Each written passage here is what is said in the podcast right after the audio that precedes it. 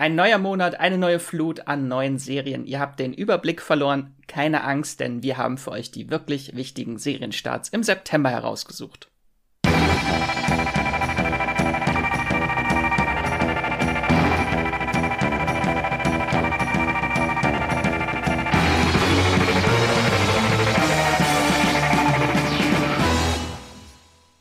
Hallo und herzlich willkommen zum Streamgestöber, eurem Moviepilot Podcast, in dem wir über Serien und Filme sprechen, die es da draußen im Streaming Kosmos bei all euren Streaming-Anbietern von, oh Gott, äh, AW, ARD bis Z ZDF, Mediathek äh, zu streamen gibt.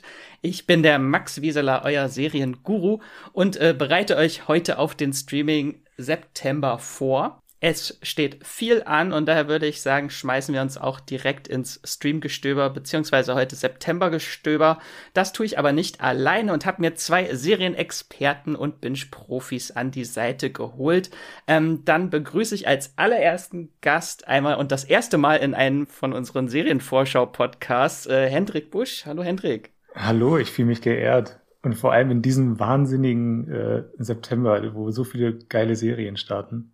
Äh, ich freue mich sehr, dabei zu sein. Und dann erstmals auch so über ganz viele Serien zu sprechen heute. Ja, auf jeden Fall.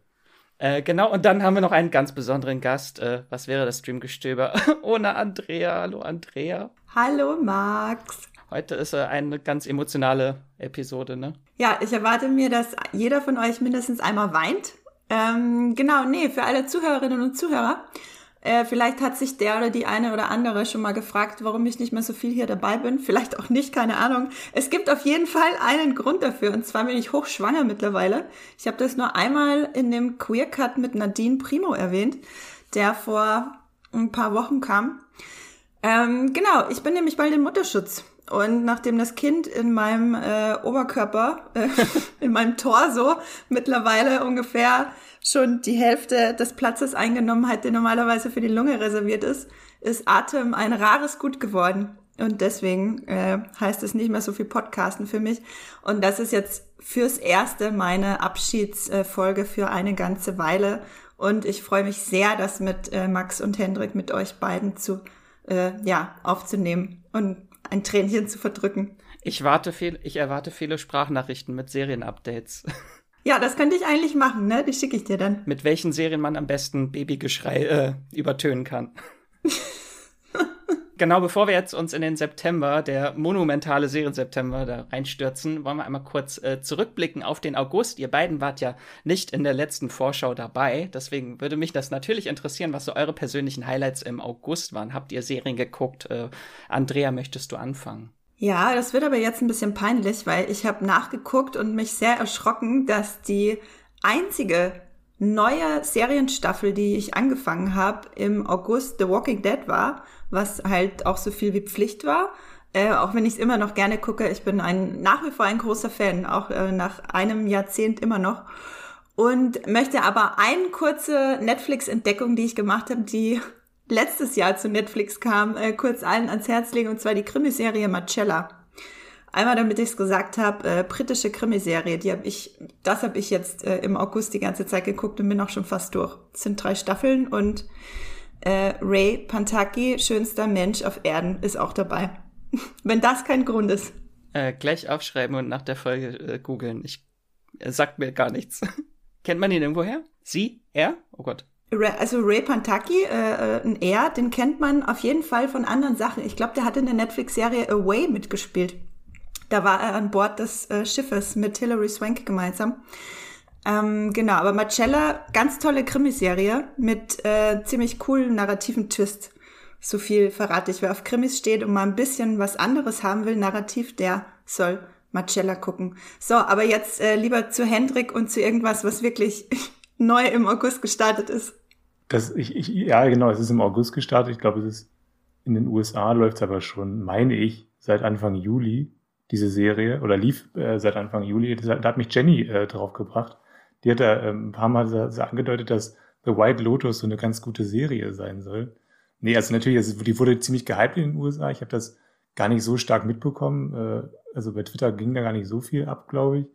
Und dann habe ich irgendwie angefangen und dann habe ich diese Serie innerhalb von drei Tagen durchgeguckt. Also es geht bei The White Lotus, das ist der Name eines Luxusressorts auf Hawaii und ähm, da werden, ähm, weiß nicht, so, so eigentlich größtenteils sehr, sehr reiche ähm, Menschen werden da eingeladen, die treffen da aufeinander und du kannst so nach und nach verfolgen, wie die ähm, so, so teilweise an ihrem Glück und an ihrem, an ihren Beziehungen zueinander so ein bisschen verzweifeln und äh, du weißt am Anfang in der ersten Folge schon, dass irgendjemand von diesen, ähm, ja, weiß nicht, irgendwie sehr unglücklichen Menschen am Ende tot sein wird.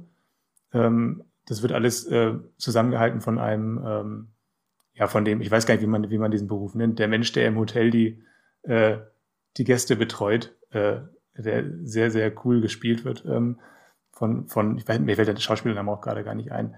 Ist auf jeden Fall sehr, sehr, eine sehr, sehr witzige, ähm, sehr, sehr böse Serie teilweise und absolut unterhaltsam und einen sehr schönen Soundtrack. Und ich habe es vor allem geguckt, weil es für mich so ein, so ein wenn wenn auch ein bisschen äh, morbides äh, Urlaubsgefühl hat bei mir hervorgerufen. Also wirklich, es spielt halt auf Hawaii und es ist, obwohl alles da sehr, sehr unangenehm ist, was da passiert, es ist auch auf eine Weise äh, ja ein kleiner Serienurlaub.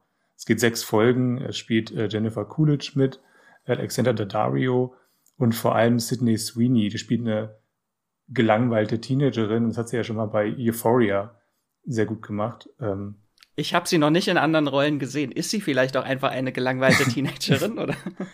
Ich habe ich hab mir ein bisschen was über sie durchgelesen. Das ist sehr interessant. Also sie, äh, sie denkt sich für jede Figur, die sie spielt, denkt sie sich eine große Geschichte aus.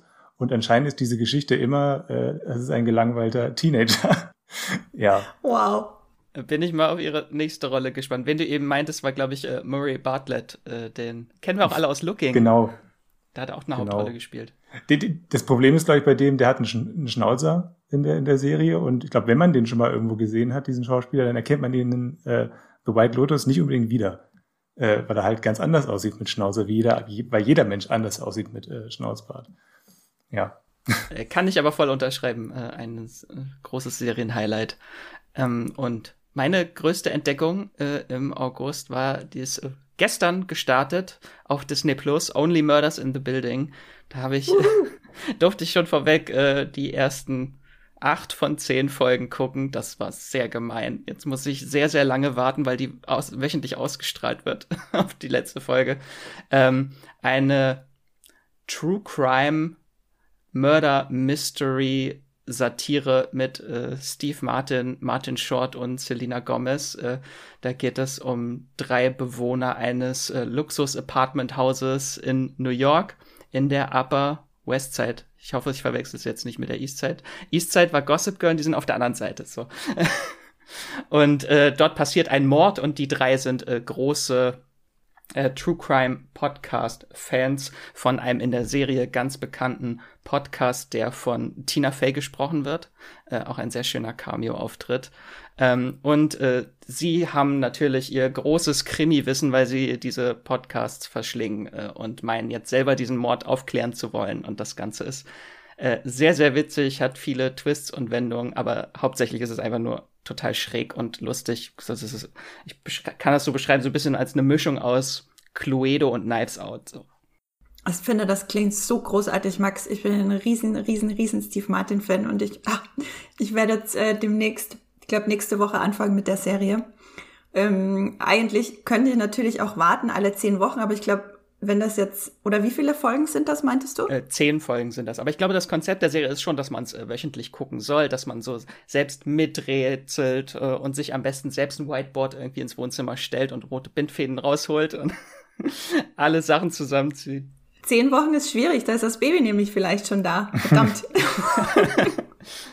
ja, da musst du abwägen, möchtest du lieber das Kind oder wissen, wer der Mörder war? Das weiß ich noch nicht. Ich habe ja noch nie angefangen mit der Serie. äh, ja, gibt, gibt auch einen sehr schönen äh, Gastauftritt von äh, Rockstar-Legende Sting, der auch dort im Haus wohnt und zu einem der Verdächtigen wird, weil er ein Hundehasser ist. Das ist äh, sehr, sehr witzig alles. Ich liebe es. Wie lang gehen da die Folgen? Die sind äh, sehr bingeable, die sind so um die 30 Minuten. Oh, okay. Ja, das finde ich dann immer unbefriedigend. Bei, bei, also ich finde so, man kann in so eine, so eine so eine einmal die Woche Folge finde ich irgendwie ganz okay, wenn die Folgen dann wenigstens eine Stunde gehen oder so.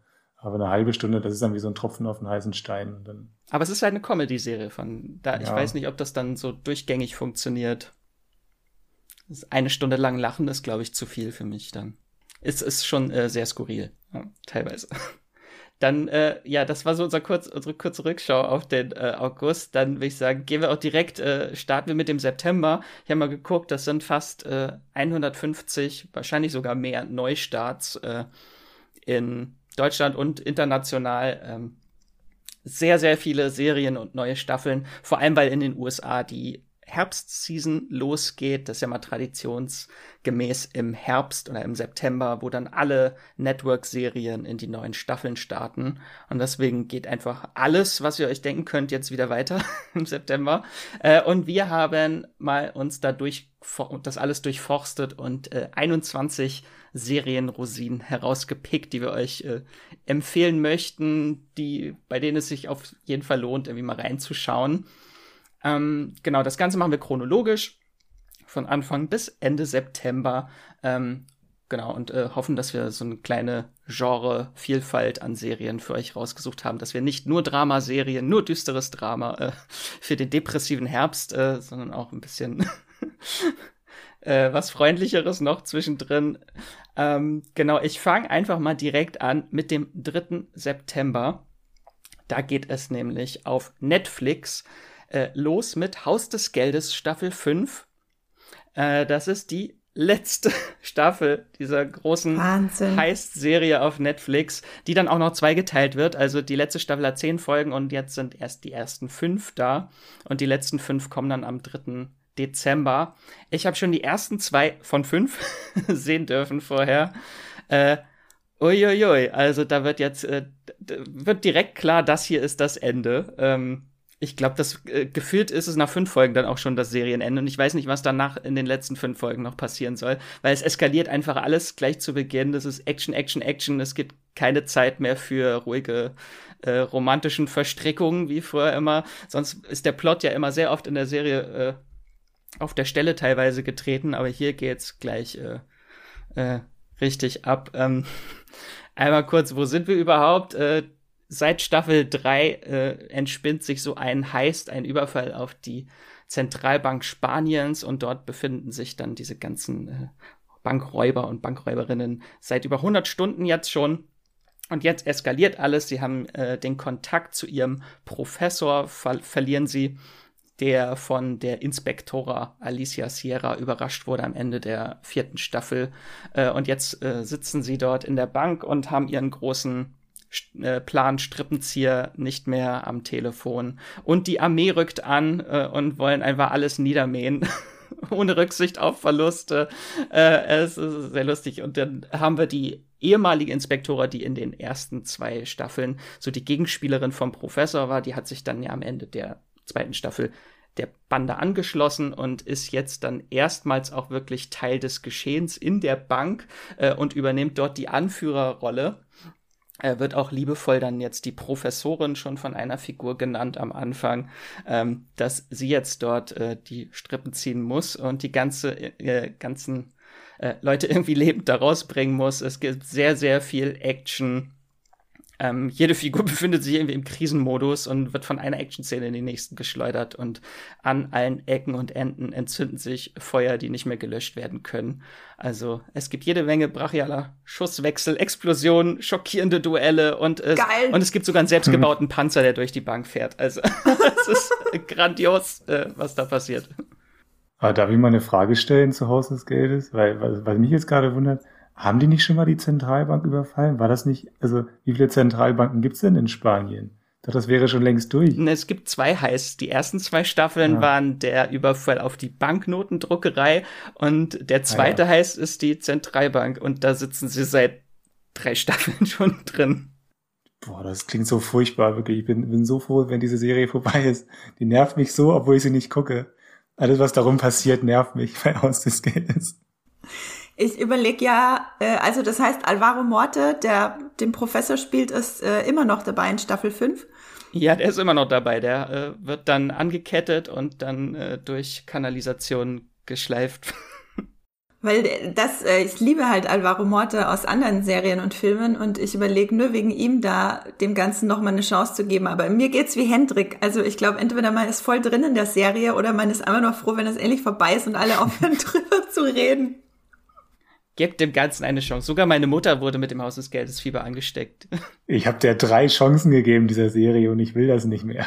Das hatte ich tatsächlich am Anfang auch. Ich habe äh, damals auch als überall auf Netflix ist das ja explodiert und dann habe ich mir die ersten Folgen angeguckt und ich glaube nach nach der siebten Folge habe ich dann auch zwei Jahre Pause gemacht und dann irgendwann mich durchgequält, weil das teilweise echt langgezogen war, diese Situation da in dieser Banknotendruckerei. Ähm, aber wenn man auf äh, viele, auf äh, spanische Klischees und sehr heißblütige Menschen steht, dann äh, äh, kann man sehr viel Spaß mit der Serie haben. Und hier sind jetzt alle, also alle sind heißblütig und alles kocht über. Das ist äh, sehr interessant, die Staffel. Äh, Freue ich mich schon sehr. Genau jetzt am Freitag, den 3. September, starten die ersten fünf Folgen. Dann gehen wir direkt weiter zum 6.9. Hendrik, da hast du was entdeckt.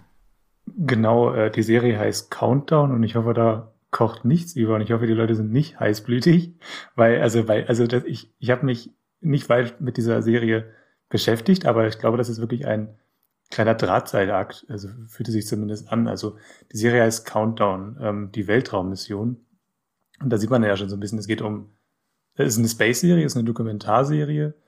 Ähm, und die begleitet tatsächlich die ähm, so eine so eine Weltraummission mit äh, ja mit ein paar Normalos, die dann ins Orbit geschickt werden. Zivilisten. Hä? Genau, äh, Zivilisten sind das.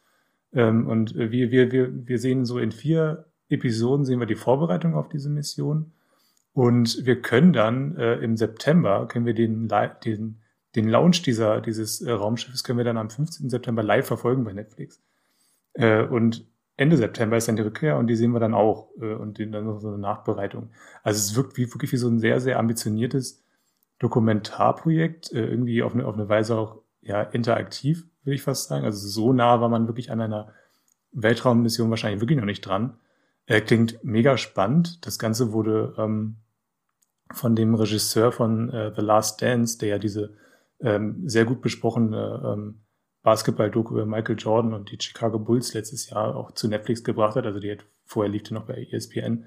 Aber ähm, die wirklich hoch gelobt war, diese Doku. Ähm, der hat auch äh, jetzt Countdown ähm, kreiert. Also ich bin jetzt irgendwie mega gespannt auf dieses Projekt, äh, das am 6.9. bei Netflix startet. Hab da mega Bock drauf. Das klingt richtig, richtig cool, weil The Last Dance war ja, ich glaube, so die bestbewertete Serie auch beim Muipilot letztes Jahr. Max, korrigier mich, falls es da was gab, was den Leuten noch besser gefallen hat. Ich glaube nicht. nee, ne, es war so eine 8,2 oder so beim Muipilot, was, was ja wirklich ähm, richtig, richtig stark ist. Und äh, das macht die Doku jetzt für mich auch richtig spannend. Ja. Aber steht und fällt natürlich auch, ob diese Weltraummission, wenn der Start verschoben wird, dann verschiebt sich ja auch dann die Ausstrahlung der Serie wahrscheinlich, oder? Ja, das dachte ich mir auch. Das ist, das meine ich ja mit Drahtseilakt. Also du weißt ja wirklich nicht, äh, also, also ich meine, wie oft werden bei der NASA Starts dann auch einfach mal um ein paar Monate verschoben, ne? Also wie oft kommt das vor? Das ist ja ständig. Das ist, das, also so ein Weltraumstart funktioniert ja nie, wie man sich das vorstellt, eigentlich. Warum sollte das jetzt bei Netflix funktionieren? Wenn Netflix und SpaceX das planen, dann, dann muss das ja. funktionieren. Äh, Finde ich auch sehr interessant, werde ich auch auf jeden Fall reinschauen. Ähm, dann springen wir direkt weiter zum 8. September. Dort startet auf Disney Plus äh, eine Spin-off-Serie American Horror Stories. So, äh, das ist das Spin-off von American Horror Story. Ähm, ich bin tatsächlich nicht so großer Fan der Serie, aber es ist natürlich, American Horror Story ist riesig und wenn dann das Spin-off startet, ist das schon ein sehr großer Start. Deswegen wollte ich euch den hier jetzt nicht vorenthalten in der Folge und einen kurzen Einblick geben. Das Ganze äh, in American Horror Story war das Konzept, dass pro Staffel immer so ein Handlungsbogen und ein Konzept, ein Setting erzählt wird. Und hier äh, war jetzt der Plan, dass dieses Anthologieformat pro Folge passiert. Also jede Folge eine eigene, in sich geschlossene Geschichte. Ähm, sieben Folgen an der Stück ist die erste Staffel. Die werden auch wöchentlich dann bei Disney Plus veröffentlicht im Star-Bereich. Äh, aber so ganz hat dieses Konzept nicht wirklich funktioniert in der ersten Staffel, weil drei Folgen äh, drehen sich nur um das Mörderhaus. Das war dieses große Setting der allerersten Staffel von American Horror Story. Und die Serie traut ihrem eigenen Konzept irgendwie nicht so ganz, weil wir haben nur sieben Folgen und drei davon sind eine Geschichte über das Mörderhaus. Ähm, ja. Klingt ein bisschen wie Kraut und Rüben irgendwie, hätte ich auch abschreckend. Aber sonst sind das eigentlich ganz interessante äh, Szenarien. Also am Anfang geht's halt um diesen äh, Latexanzug, der da im Mörderhaus im Schrank hängt und dann Uah. von einem äh, jungen Mädchen gefunden wird und die den dann anzieht und äh, äh, zur Mörderin wird. und es gibt in einer Folge, das war für mich mit einer der coolsten, weil die sehr äh, splatterig äh, und ein bisschen trashig ist, äh, geht um das Screening eines Horrorfilms, der Menschen zu blutrünstigen Zombies werden lässt. Ähm, also eher so ein bisschen wie bei 28 Days Later, die werden einfach nur extrem wütend und bringen alles äh, um, was wie sich in ihrer Nähe befindet. Wutburger. Genau, äh, sehr interessant die Folge. Und es geht, gibt eine Folge, da geht es um einen Weihnachtsmann, der Influencer abschlachtet. Why not? Okay. Wird gespielt von Danny Trejo, also. Danny Trejo als Weihnachtsmann schlachtet InfluencerInnen ab. Nur Influencer, ja. Huiuiui. Das ist ja also, naja, gut. äh, eine andere Folge, die heißt Baal, da geht es um eine Frau, die wird von Billy Lord, ich glaube, so spricht man es aus, äh, gespielt und die geht einen folgenschweren Handel ein, um schwanger werden zu können. Das ist tatsächlich auch die beste Folge, die ist sehr emotional und wirklich toll gespielt. Dann gibt's noch eine Folge, da geht's um mysteriöse Kreaturen in einem Nationalpark. Äh, und dann gibt's natürlich das große Finale, das heißt Game Over äh, und das wirkt ein bisschen wie Ryan Murphys. Da hat er auch das äh, Drehbuch mitgeschrieben, wie seine Abrechnung mit diesem ganzen Mörderhaus-Szenario, weil er selbst irgendwie keinen Bock mehr darauf hat. So kommt es mir auf jeden Fall nach der Folge vor. Also in der Folge folgt Metaebene auf Metaebene, bis gar nichts mehr Sinn ergibt. Also ich bin da überhaupt nicht mehr durchgestiegen am Ende. Es ist äh, alles ganz wild durcheinander. Äh, und ich glaube, Ryan Murphy möchte uns damit sagen, dass er selbst auch keinen Durchblick mehr hat bei der Kontinuität dieser ganzen American Horror Story Saga. Klingt so, ehrlich gesagt. Diese, also die Folge endet auch damit, dass ein Charakter sagt, I've spent enough time in the murder house. Also das, also mehr Meter geht's einfach nicht. Und das Ganze ist natürlich schon ein bisschen enttäuschend, weil das die erste Staffel dieses Jahr zehnjähriges Jubiläum feiert. Deswegen kann ich schon verstehen, warum sehr viel Fokus auf diesem Mörderhaus dieses Jahr liegt. Ähm, fand ich aber dann doch äh, eher schwach. Also für mich war es die schwächste Staffel, wenn ich das jetzt als Staffel bezeichnen würde von American Horror Story, ist es die schwächste, schwächste bisher. Ähm, aber da kommt auch noch eine zweite Staffel. Das ist ja das Schöne an Anthologieserien. Es kann immer mit der nächsten Folge dann einfach wieder besser werden. Ganz anders werden vor allem, ja. Sag mal, die Billy Lord, ist das die Tochter von Carrie Fisher? Genau. Ach toll, die liebe ich ja über alles. Schönste, schönste Stimme überhaupt. Und dann geht's auch noch um Schwangerwerden. Das ist äh, die Folge gucke ich. Äh, und ich, ich habe die Verschwörungstheorie, dass diese Serie nur gemacht wurde. Die wurde extra schlecht gemacht, damit äh, die Leute dann umso begeisterter sind, wenn American Horror Story wieder zurückkehrt. Da habe ich nämlich die erste, ersten zwei Folgen gesehen von der zehnten Staffel, die Double Feature heißt. Und die sind grandios. Also, da weiß man nicht, das ist echt von den gleichen Leuten, die das hier fabriziert haben. Okay. Also, zehnte Staffel American Horror Story könnt ihr euch auch äh, sehr drauf freuen. Ich denke mal, die startet im Oktober oder November dann auch bei Disney Plus.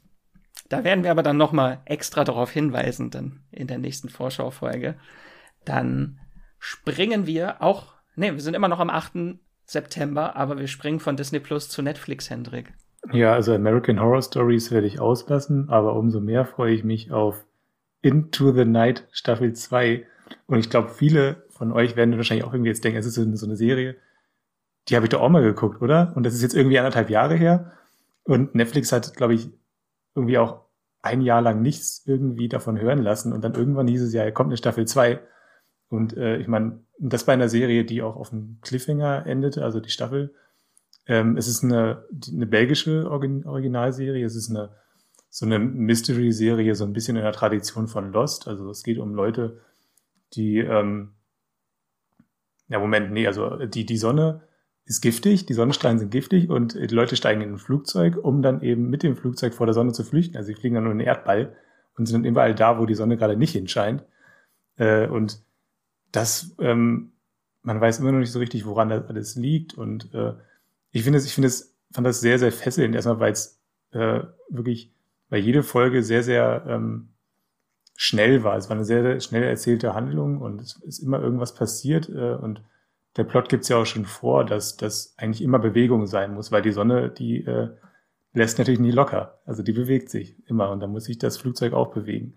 Ähm, ich bin gespannt, wie sie das in der zweiten Staffel jetzt weitermachen, weil irgendwann muss es ja eine Erklärung geben äh, für, für, für so ein Mysterium und das ist ja häufig ein Problem von solchen Mystery-Science-Fiction-Serien. Äh, ich meine, Lost-Fans äh, wissen, wovon ich rede. Ey, nein! Je jedes Mal, wenn jemand was gegen Lost sagt, muss ich sagen, die Serie ergibt total Sinn. Alles wundervoll. Lasst, lasst es euch nicht ausreden, wenn ihr das auch so seht. vielleicht aber auch sowas wie ähm, Flash Forward oder so. Das ist vielleicht so eine ja. Serie, die ich dann da vielleicht eher nennen kann. Also wenn so, so ein großes Mysterium an, am Anfang einer Serie ist, ist erstmal total, ist total reizvoll. Und ähm, du kannst dich da ungefähr zehn Folgen, glaube ich, auch mit aufhalten. Aber irgendwann ähm, lässt dann diese, diese, dieser Wow-Effekt über dieses Mysterium dann auch nach und irgendwann muss es halt muss es für dieses Mysterium Erklärungen geben. Und viele Serien können da, glaube ich, auch nicht ähm, dann, ja, können den Erwartungen dann, glaube ich, auch nicht, nicht gerecht werden. Und ich hoffe, dass es Into the Night dann eben nicht so geht.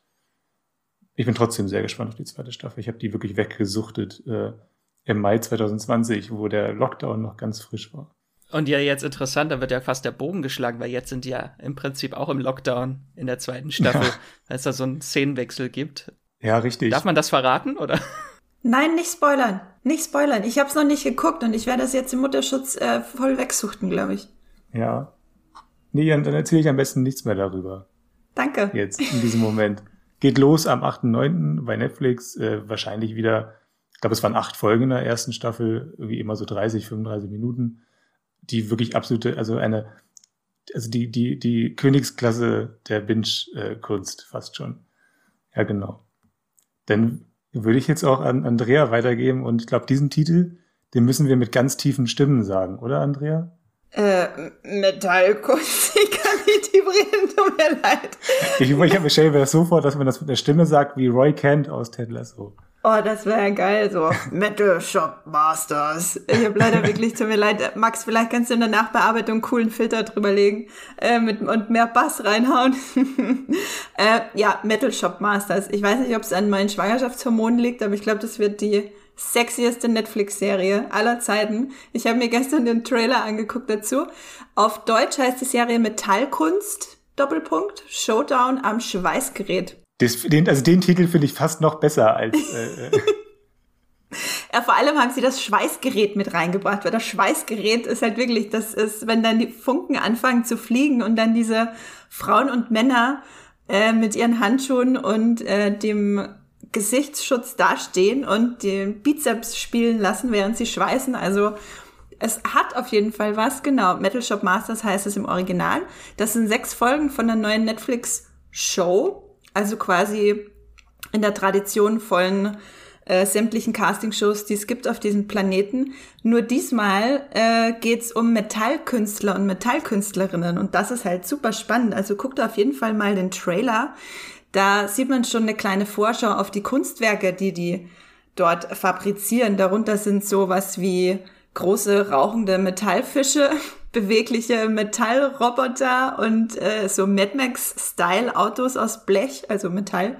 Und äh, aber auch äh, wunderschöne Metallschmetterlinge. Und am Ende gibt's dann für den oder diejenigen, die die Challenges von der dreiköpfigen Jury am besten löst, ein Preisgeld. Genau, 50.000 Euro darf die Person dann mit nach Hause nehmen. Und wie gesagt, sechs Folgen mit äh, viel Schweiß Content. Ich glaube, wir sind jetzt alle auf diese Serie gehypt. Ich stell's mir vor, wie das, das große ja. Backen nur mit Schweißgeräten. So. Das große Schweißen, ja. Genau, wann, wann startet das nochmal? Am 10. September geht's los. Also ich schätze mal alle Folgen auf einmal auch dann. Dann äh, springen wir jetzt zum äh, 13. September. Genau, äh, da, da, da startet äh, Scenes from a Marriage bei Sky und da spielen äh, Oscar Isaac und Jessica Chastain mit und die haben beide tatsächlich, müssen wir darauf achten in den Trailern, die haben beide Prestigeprojekt auf ihrer Stirn stehen tatsächlich. Das ist eine Serie, das ist eine Serie, die schreit dermaßen Prestigeprojekt raus. Also es ist ein, es ist ein Remake von äh, einer einer Ingmar Bergmann Serie aus den 70ern, also der dann auch, der glaube, es war die Serie wurde auch als Kinofilm dann ins, äh, ins Kino gebracht. Genau, es geht um Jessica Chastain und Oscar Isaac, die ähm, verheiratet sind. Dann, äh, wir sehen dann so ein bisschen, wie ähm, während der Serie die, die Ehe in die Brüche geht. So, das ist die Serie. Mehr, mehr weiß ich darüber auch nicht. Nur, dass da halt diese beiden Superstars äh, mitspielen, Oscar Isaac und Jessica Chastain, zwei absolute Darlings gerade, äh, die jeden Film irgendwie auch besser machen können, wenn sie in äh, Topform sind. Ja, äh, ich, ich werde da mal reingucken, aber so richtig megamäßig reinlockt mich noch nicht, äh, aber sieht irgendwie halt alles ziemlich cool aus. Wird das dann eine Marriage Story, nur mit Jessica Chastain und äh, Oscar Isaac? Oder hier dieser, dieser Leonardo DiCaprio-Film ähm, äh, mit Kate Winslet, äh, der ja auch auf einem, irgendwie, auf, irgendwie auf einem Bestseller beruhte, so, sowas, auf sowas, glaube ich, sowas wird das halt wirklich so eine, so eine Eheabrechnung. Wie hieß denn der Film nochmal? Nicht, dass die Leute jetzt glauben, dass du Titanic meinst. nee. Irgendwas mit Road, oder? Ja. Nicht Arlington Road, aber so irgendwas. Ich habe das Buch sogar gelesen und jetzt komme ich nicht äh, auf den Titel. Ach Mensch. Na gut, na gut, wir reden auf jeden Fall nie über Titanic, alle, die das jetzt dachten. Ähm, ich glaube, äh, wie heißt das Original von Bergmanns Szenen einer Ehe, ne? Genau, das hat genau. bestimmt jeder von euch da draußen schon mal gehört, äh, vielleicht aber nicht gesehen. Ich habe es auch nicht gesehen, bin nicht der größte Bergmann-Fan. Jetzt habe ich es gesagt, ich habe es angekündigt, dass ich sagen werde, jetzt habe ich es gesagt, alle, alle äh, selbsternannten Cineastinnen und Cineasten werden jetzt äh, vielleicht abschalten. Deswegen äh, reden wir auch über Serien. Deswegen reden wir auch über Serien, genau. Ja, äh, das ist wirklich, es klingt sehr unterkühlt bisher auch, was ich von der Serie weiß, aber mal schauen. Jetzt kann ich ganz kurz noch sagen, wie der Film mit Kate Winslet und Leonardo DiCaprio heißt. Der heißt Revolutionary Road, hat auch ja. einen deutschen Titel. Äh, Zeiten des Aufruhrs, Zeiten des Aufruhrs, mein Gott. Äh, ja. Gut, äh, dann haben wir jetzt auch noch zwei Filmtipps noch dazu. Wenn es in einer Ehe oder Scenes from a Marriage äh, nichts ist, dann guckt alle Zeiten des Aufruhrs. Titanic. Tita und Titanic. Guckt eher Titanic, es ist besser. Ja. Dann, äh, Andrea, was hast du denn am 17.09.? Da sind wir jetzt schon eine Woche weiter am Freitag. Oh, springen wir zu Jürgen Vogel, zum äh, neuen Freitagskrimi vom ZDF. Ich bin ja gerade, wie ihr vielleicht vorhin, als ich den Marcella-Tipp gegeben habe bei Netflix, äh, gemerkt habe, dass ich gerade so ein bisschen im Krimi-Fieber bin. Deswegen freue ich mich auch auf den neuen ZDF-Freitagskrimi. Der startet am 17.09. in der ZDF-Mediathek. Am 24.09. geht es dann um 20.15 Uhr beim ZDF im Fernsehen los. Und ja, Hauptrolle spielen äh, Jürgen Vogel und Zeynep Saleh. Und Jürgen Vogel ist ein ehemaliger Berliner Kriminalhauptkommissar, alleinerziehender Vater von drei Töchtern, hat seinen äh, Job hinter sich gelassen vom Brennpunktbezirk und sich äh, versetzen lassen, wie sich das gehört für einen guten äh, Cop-Hauptdarsteller von einem Krimi und ähm, unterstützt jetzt wegen Personalmangel wird er quasi zurückgeholt und in den Brennpunktbezirk und unterstützt jetzt die neue Kriminalhauptkommissarin, gespielt eben von Zeynep Saleh, wie ich vorhin schon meinte, die andere Hauptdarstellerin, bei einem Mordfall an der Spree. Und die Serie heißt Jenseits der Spree. Und sehr viel mehr weiß ich bisher auch nicht drüber, aber mir persönlich reicht das ehrlich gesagt. Ich äh, liebe Jürgen Vogel. Ich weiß gar nicht, ob es irgendwen gibt, der Jürgen Vogel nicht mag, ehrlich gesagt. Ich habe äh, keine Ahnung, Hendrik, oder? Das ist so ein das ist doch so ein deutscher Schauspieler, den kann man nicht nicht mögen. Ja, ich glaube auch. Ich habe den, das letzte Mal, dass ich den gesehen habe, war in einer ähm, Show zusammen mit Mario Barth, wo er sich mit Mario Barth gekappelt oh. hat. Äh, oh, gekappelt, ja, das ist gut. Da war es ganz, da war ganz sympathisch. Äh, ja, nee. Ich kann nichts Schlechtes über Jürgen Vogel sagen. Eben, weiß nicht, ob irgendjemand was Schlechtes über ihn sagen kann. Ähm, genau, aber alle Krimi-Fans da draußen, äh, die auch gern mal einen deutschen Krimi gucken und nicht das Gefühl haben, dass sie davon schon zu viel gesehen haben, was ich auch verstehen kann. Am 17.09. geht's los in der ZDF-Mediathek, jenseits der Spree. Genau, und ich glaube, bisher sind vier Folgen, die angekündigt werden. Also äh, wurden, also es ist gar nicht so viel, kann man schnell durchbingen, wenn alles da ist. Yeah. Dann Hendrik, der dein, dein großes Highlight im September? Tief, tief, tief durchatmen. Ich kann wirklich, ich kann sagen, am 17.9., äh, am 17. September geht endlich Sex Education weiter. Ich weiß wirklich nicht, wie ich den den Januar 2021 ohne Sex Education Staffel überstanden habe, weil das ist wirklich der düsterste Januar überhaupt und wir haben keinen, äh, wir haben keine Staffel Sex Education.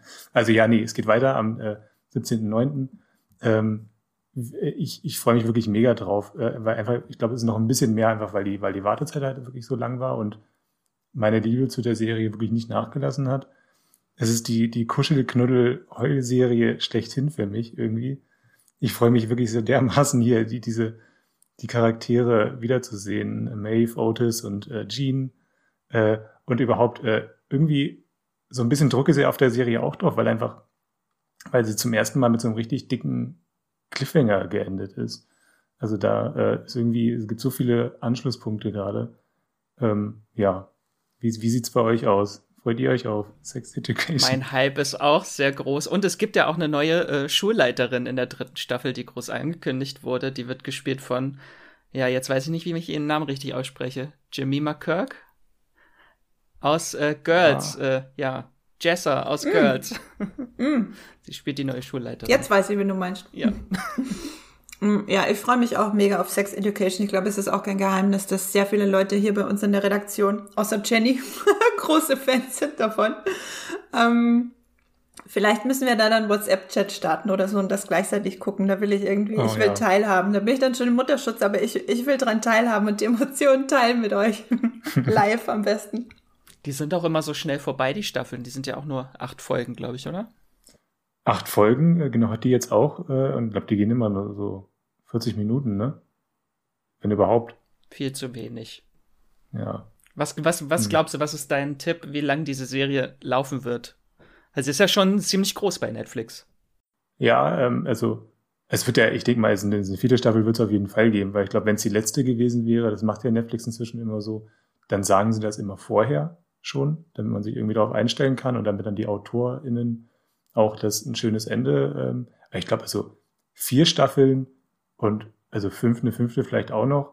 Also vielleicht ziehen sie das wirklich so lang wie ähm, Stranger Things äh, bestenfalls. Es ist, glaube ich, ähnliche Voraussetzungen bei Sex Education und Stranger Things. Ne? Die DarstellerInnen sind auch so, also viele von denen haben ja, glaube ich, auch irgendwie schon Angebote von größeren Produktionen bekommen und also die, die zerren von, also die, also die, das, das, das das Establishment zerrt von allen Seiten an den Darstellern. Äh, ich glaube, aber trotzdem hoffe ich, dass es so fünf Staffeln schon noch werden für Sex Education. Die müssen dann einfach immer später sitzen bleiben, damit sie möglichst lange an dieser Schule bleiben. Ja. Genau, das wollte ich gerade sagen. Ich kann mir schon vorstellen, dass das so lange geht, dass sie auch noch mindestens eine Staffel machen, wo die eben nicht mehr an der Schule sind und das auch noch ausprobieren wollen, weil da haben sie dann wieder Möglichkeiten, das alles noch mehr weiterzuentwickeln. Kann ich mir schon vorstellen dass sie das irgendwie noch äh, ein bisschen ein bisschen ausreizen und habe auch nichts dagegen, weil bisher also die zweite Staffel war ja eigentlich fast noch besser als die erste und ich glaube auch, dass die dritte wieder richtig abliefern wird. Also unser unser Hype ist groß ähm, wenn ihr Sex Education Staffel 3 am 17.09. Äh, viel zu schnell durchgesuchtet habt und das äh, Wochenende noch vor euch steht, dann startet am 17.09. nämlich noch eine interessante Serie auf Netflix, eine neue Serie, äh, die heißt Squid Game. Und ich würde sie vielleicht beschreiben als Takeshis Castle trifft Alice in Borderland. Das trifft es, glaube ich, sehr gut. Es ist ein südkoreanisches Netflix Original ähm, wird aller Voraussicht nach aber auch mit deutscher Synchro veröffentlicht. Das sind acht Folgen an der Zahl. Ähm, und worum geht es? Es geht darum, dass 456 hochverschuldete Menschen zu einem Spiel eingeladen werden, bei dem es um 45,6 Milliarden Won Preisgeld geht. Das habe ich Wissen mal. Wir, wie viel das ist? Ja, ich habe es mal umgerechnet. Das sind ungefähr 33 Millionen äh, Euro nach, äh, nach Stand gestern. je nachdem, wie der Kurs schwankt, war es zumindest jetzt zum Zeitpunkt der Aufnahme waren es 33 Millionen Euro. Äh, genau, und dafür müssen sie an einer Reihe von Kinderspielen teilnehmen, was sie aber nicht wissen. Nur eine Person wird am Ende gewinnen und überleben können. Es sind nämlich sehr, obwohl sie sehr kindlich aussehen, die Spiele, sind sie äh, sehr tödlich. Und dieses erste Spiel, worum es da geht, dieses Squid Game, Ich weiß nicht, wie es in Deutschland heißt. Wir hatten da schon eine kleine Diskussion vorweg. Ich weiß bei uns, äh, ich komme aus Norddeutschland, da hieß es, in der Schule haben wir es gespielt. Fischer, Fischer, wie tief ist das Wasser? Da wurde einer auserkoren, der dann äh, sich immer umdrehen und während er umgedreht ist, äh, müssen alle möglichst schnell in die Richtung dieser Person laufen äh, und sobald sich die Person wieder umdreht, müssen alle stillstehen und wenn sich jemand bewegt, dann ist äh, derjenige äh, raus aus dem Spiel. Kennt ihr dieses Spiel? Heißt es, hieß es bei euch anders? Gab's das? Ja. ist das in meiner Erinnerung nur und es hat, es hat nie existiert. nee, dieses Spiel, das haben wir wirklich tatsächlich ganz, ganz viel gespielt äh, früher. Und es ist so lustig, weil bei dir aus Norddeutschland ist es irgendwas mit Fisch und bei mir in Österreich war es halt mit einem Ochsen am Berg, also Ochs, äh, Ochse, äh, also ähm, ja, ihr wisst, was ein Ochse ist, glaube ich, ist kein österreichisches Wort. Ähm, Ochs am Berg hieß das. Und ja, genau, man, man dreht sich um, sagt Ochs am Berg und dann dreht man sich wieder zu den Leuten hin. Und wenn man sehr fies ist, macht man es halt so Ochs am Berg. Und die Leute haben eigentlich überhaupt keine Zeit und dann sind alle rausgeflogen. Ähm, das hat mir immer sehr viel Spaß gemacht, das Spiel tatsächlich. Und wie viele Leute sterben dann in dieser Serie, meintest du gerade? Also wenn wirklich nur einer überleben kann, dann müssen ja 455 Menschen sterben. Ja, hui. Also ich habe den Trailer gesehen und das Ganze sieht schon sehr blutig und bunt aus, wenn da so riesige Menschenmassen und dann ist das dort in dem Einspiel im Trailer wie so eine riesige äh, Figur, wie so eine riesige Puppe, die sich umdreht und die dann Laseraugen hat und die Leute äh, explodieren lässt. Also äh, bin ich sehr, sehr gespannt. Äh, vor allem so äh, Alice in Borderland fand ich auch super. Dieses ganze Battle Royale Todesspiel-Genre ist ja extrem beliebt äh, in asiatischen Ländern. Also es gibt tausende Animes, Mangas irgendwie, wo äh, junge Charaktere um ihr Überleben spielen. Äh, und finde ich sehr interessant sollte man auch mal vielleicht einen Podcast zu machen. Weil, ähm, ja, tatsächlich ein gutes Podcast-Thema. Im Westen, glaube ich, ist das ja eher durch Videospiele verbreitet. Also zum Beispiel Fortnite, klar, äh, 100 Leute äh, landen irgendwo und einer bleibt am Ende übrig. Ähm, ist ja das äh, Spiel des Jahrzehnts gewesen, des letzten Jahrzehnts irgendwie gefüllt. Ähm, Finde ich auch mega spannend. Alice in Borderlands fand ich teilweise ein bisschen belastend, als sie da auf die, diese neue komische Menschengruppe getroffen sind. also er. Aber ähm, im Großen und Ganzen auch cool. Also ich freue mich auf die, diese Serie. Hendrik, du oder bist du das ganze Wochenende mit Sex Education Rewatch beschäftigt dann? Ja, erstmal das und ich, oh, also für, für mich klingt es wirklich ein bisschen zu blutig. Also ich hatte, ich, irgendwann, irgendwann ist mir dann zu viel. Also ich möchte nicht sehen, wie, wie äh, ein Typ mit Laseraugen 100 Menschen gleichzeitig äh, zerschneidet. Also das ist mir dann irgendwie immer zu viel äh, ist, glaube ich, keine Serie für mich. Aber in The Boys hat's dich auch nicht gestört, oder? Ja, das deswegen, also einmal im Jahr kriege ich das hin. einmal im Jahr. Und aber selbst, selbst bei The Boys habe ich auch schon mal gesagt, selbst da ist mir, sind mir diese extrem blutigen Szenen, die sind mir dann auch immer unangenehm. Mm, stimmt, ich, ja. ich mag es nicht, ich mag es nicht, wenn dann die Leute auf Blut ausrutschen, nachdem 30 Köpfe in einem Raum äh, explodiert sind. Das ist geil. Äh, ja, ich, ich kann, ich, ich kann es verstehen, dass es da irgendwie einen gewissen Appeal gibt für, für, für, eine, für eine Zielgruppe, aber ich, ich muss das nicht sehen. Das ist nicht. nicht weil es ist absolut legitim, finde ich auch wichtig, dass man da so ein bisschen seine eigenen Grenzen kennt, weil manchen Leuten wird da ja auch richtig schlecht davon oder Albträume oder was auch immer. Äh, ist schon, glaube ich, auch wichtig, dass man darauf achtet. Ja, so schlimm ist es nicht, aber ich. Ich bin auf jeden Fall sehr gespannt auf die Serie und der Trailer hat jetzt aber auch noch nicht verraten, wie blutig das wird. Vielleicht ist es auch gar nicht so blutig und die sterben alle offscreen. Ähm, bin ich sehr gespannt. Dann springen wir eine Woche weiter und zwar zum. Nee, wir sind immer noch am Freitag. Wir sind immer noch am 17.09. Also das wird ein sehr langes Wochenende, Hendrik. ja. Also. Pff. Ich weiß jetzt, was du auch noch zu tun hast. Ja. mein Gott, äh, also ich meine, das ist alles kurz vor der Wahl äh, in Deutschland und dann geht, kommen noch so viele Serien. Äh, nee, genau, The Morning Show geht weiter tatsächlich. Irgendwie nach, boah, fast zwei Jahren dann tatsächlich, ähm, kehren wir zurück nach New York äh, in, das, in den großen Kosmos des äh, Frühstücksfernsehens. äh, ich habe ich hab, äh, mega Lust auf die zweite Staffel. Ähm, hat ja auch mit einem Cliffhanger geendet.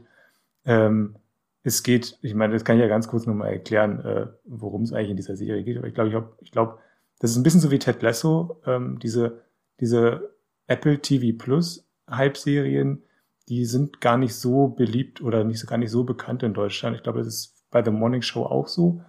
Ähm, also es geht da erstmal um äh, einen großen TV-Host, das ist, wird von Steve Carell äh, gespielt und der, bei dem kommt dann raus, dass er verschiedene Mitarbeiterinnen ähm, einer großen beliebten ähm, Frühstücksfernsehshow belästigt hat oder auch ähm, Beziehungen zu den aufgebaut hat und eben seine Macht dabei zumindest teilweise ausgenutzt hat. Er wird dann entlassen und ähm, dadurch wird dann die Hierarchie in dieser, in dieser Show komplett durcheinandergewirbelt. Und in diesem Wirbel ähm, stoßen dann Jennifer Aniston und äh, Reese Witherspoon rein. Äh, und alles, was sich dann entwickelt, ist extrem aufregend. Äh, es ist ein wirklich ein, wirklich ein, ja, ein etwas grotesker Medienthriller, würde ich fast sagen. Ähm, auch ein bisschen Drama, es ist manchmal ein bisschen witzig, äh, macht auf jeden Fall sehr viel Spaß und es wird auch sehr emotional. Äh, genau, geht weiter. The Morning Show bei Apple TV Plus.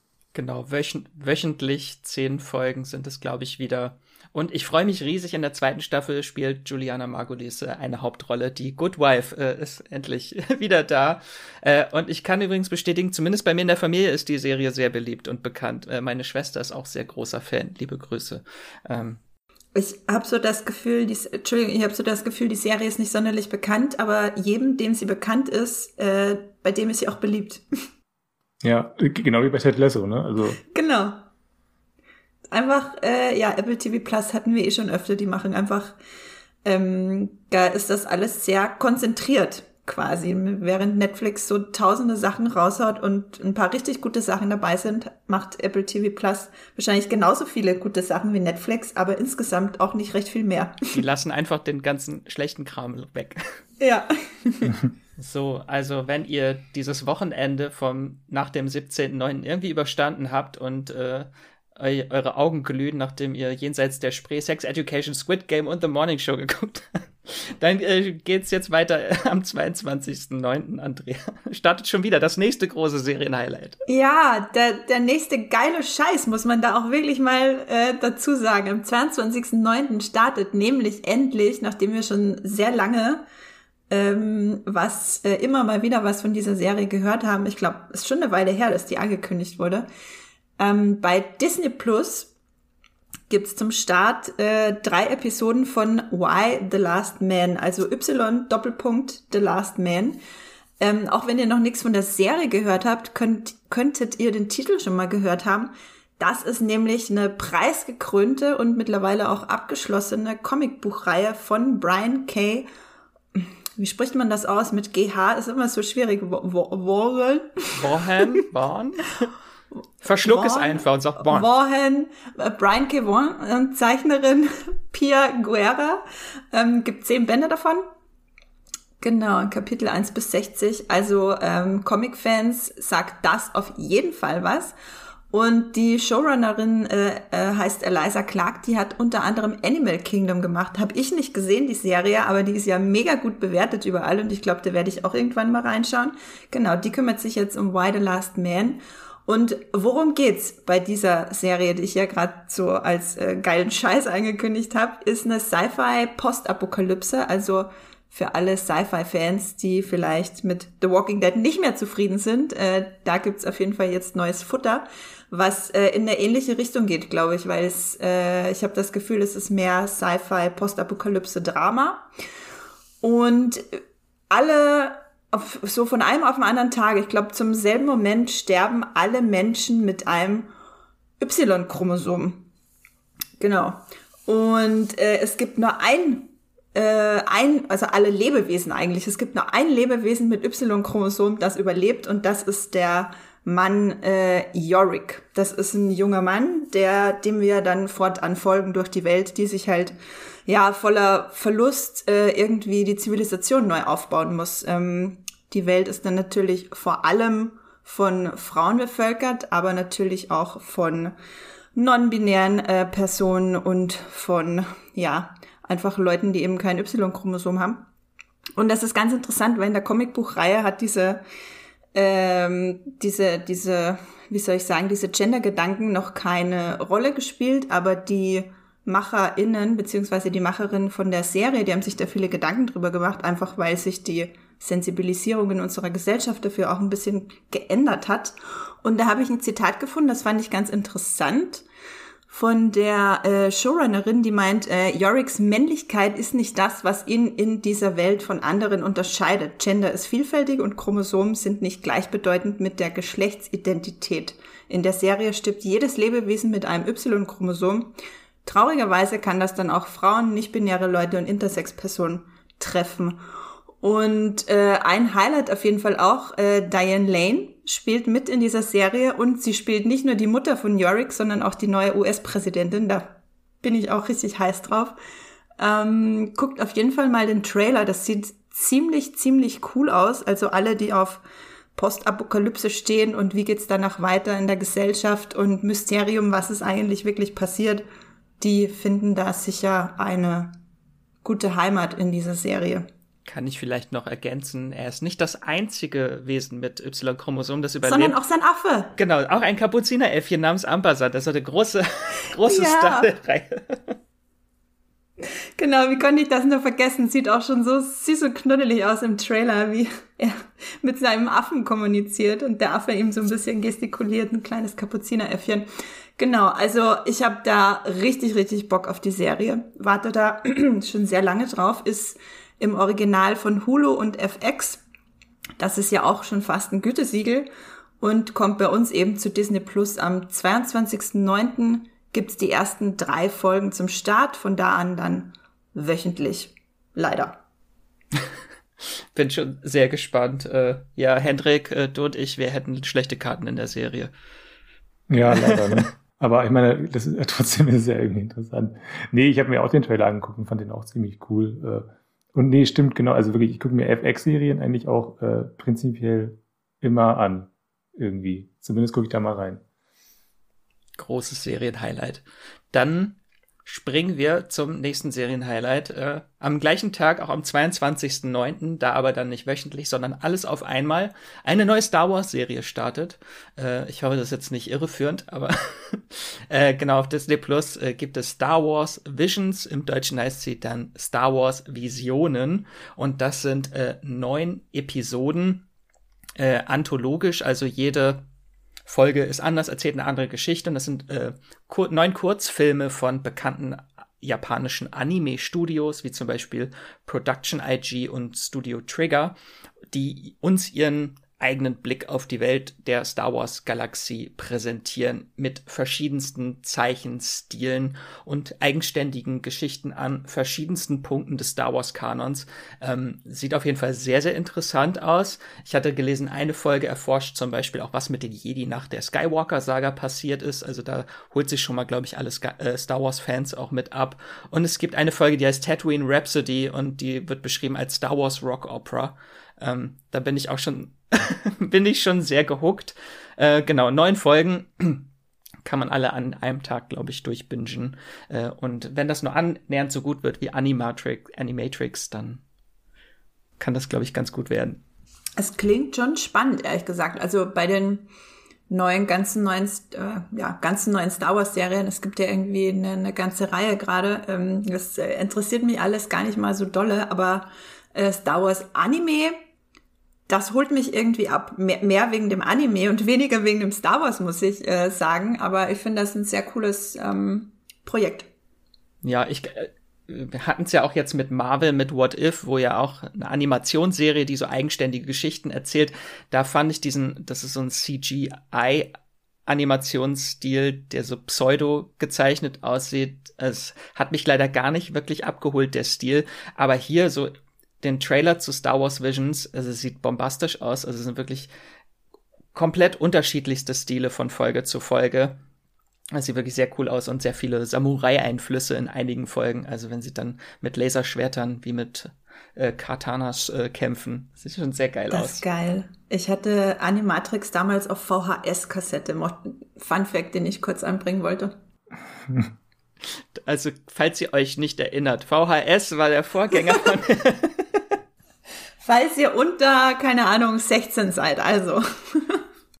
Gut, dann, äh, Andrea, wir bleiben am 22.09. und auf Disney Plus bleiben wir auch. Müsst ihr nicht verlassen, die App. Die Dinos! Ah! Oh mein Gott! Es ist wirklich unglaublich. Die Dinos äh, kommen jetzt tatsächlich auch zu Disney Plus. Ich glaube, seitdem sie schon seit Anfang des Jahres im englischsprachigen Raum bei Disney Plus sind und wir die ganze Zeit gewartet haben, wann kommt sie denn endlich zu uns? Wann können wir endlich diese großartige Jim Henson Company Puppen, Ganzkörper Puppen, Dinosaurier Familiengesellschaftssatire endlich auch wieder in Deutschland gucken.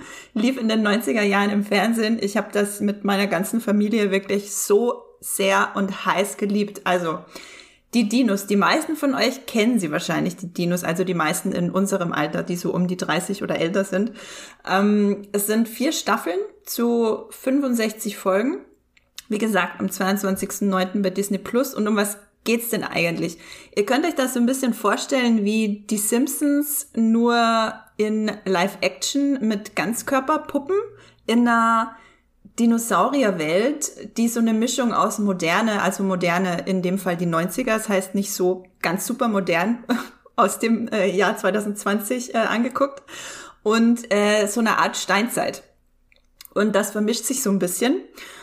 Und es geht um eine Familie, die auch den Simpsons wirklich gar nicht so unähnlich ist. Äh, man hat den hart arbeitenden, vielleicht ja, ein bisschen einfältigeren, äh, das einfältig, einfältigere Familienoberhaupt Earl Sinclair, seine Frau Fran, die ja doch sehr viel auch in der Küche steht und äh, so ein bisschen das, ähm, wie nennt man das, äh, ja, auch einfach ein bisschen klüger ist und äh, allen mal so ein bisschen auf die Finger haut, wenn sie dumme Sachen machen.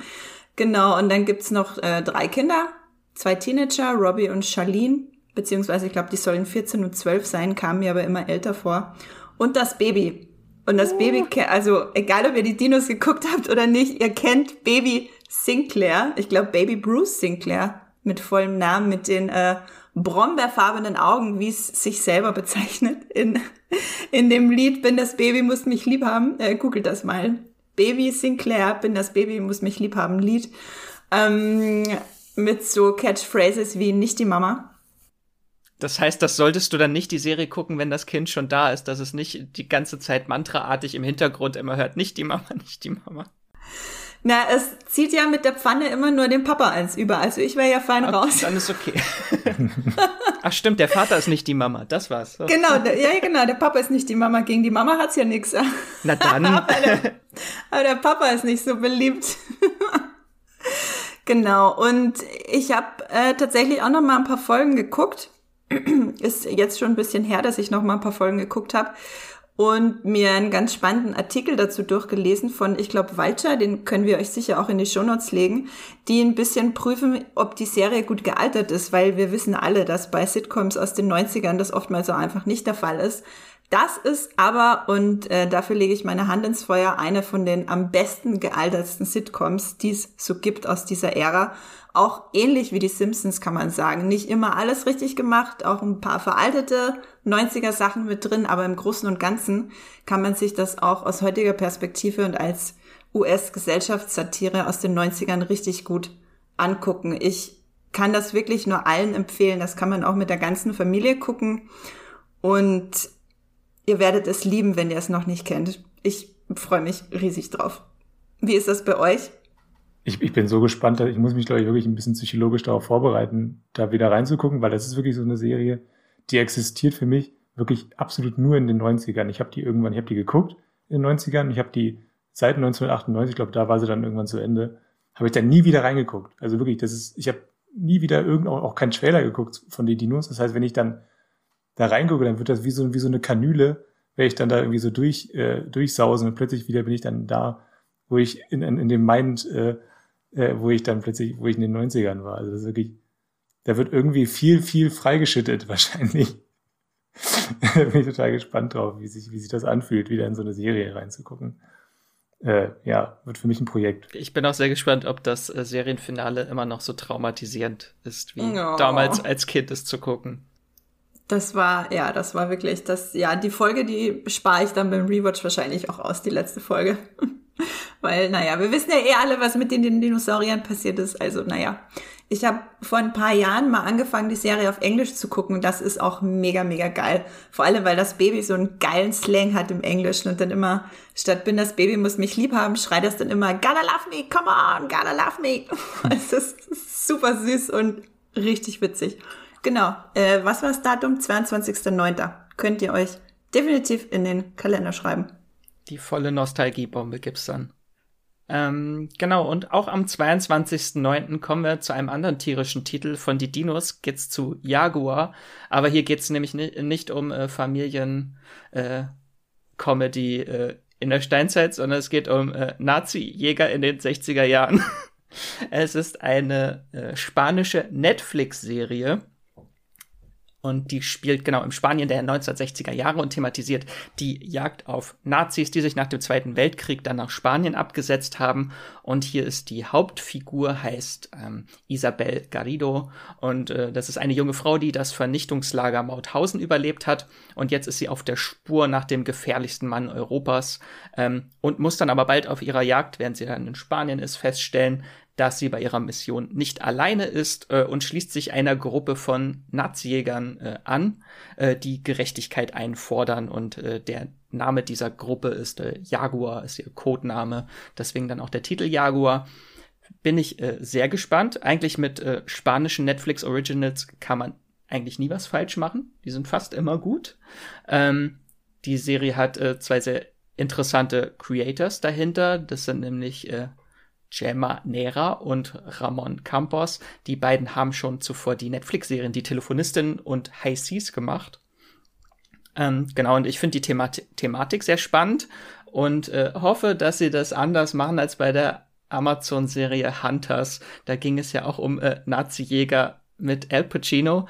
Ähm, das war aber sehr Tarantinoig, palpig und hier sieht das zumindest von dem ersten Teaser, den ich gesehen habe, schon ähm, eher so crime-mäßig, wie so ein Agenten-Thriller fast aus. Ich finde das super spannend, äh, dass du gerade Mauthausen gesagt hast, äh, weil das ist ähm, der Ort Mauthausen, wo damals das Konzentrationslager war. Das ist direkt ums Eck, äh, wo ich aufgewachsen bin, also so fünf bis zehn Minuten mit dem Auto ungefähr. Ähm, und aber das sind alles spanische HauptdarstellerInnen dann in der Serie. Da habe ich noch nicht geguckt. Ich bin ich sehr gespannt, wie sie das dann machen. Mhm. Mhm. Nee, finde ich auf jeden Fall super spannend. Da waren wir auch von der, da ist halt jetzt natürlich so ein Aufklärungsmuseum, da waren wir auch von der Schule öfter mal dort.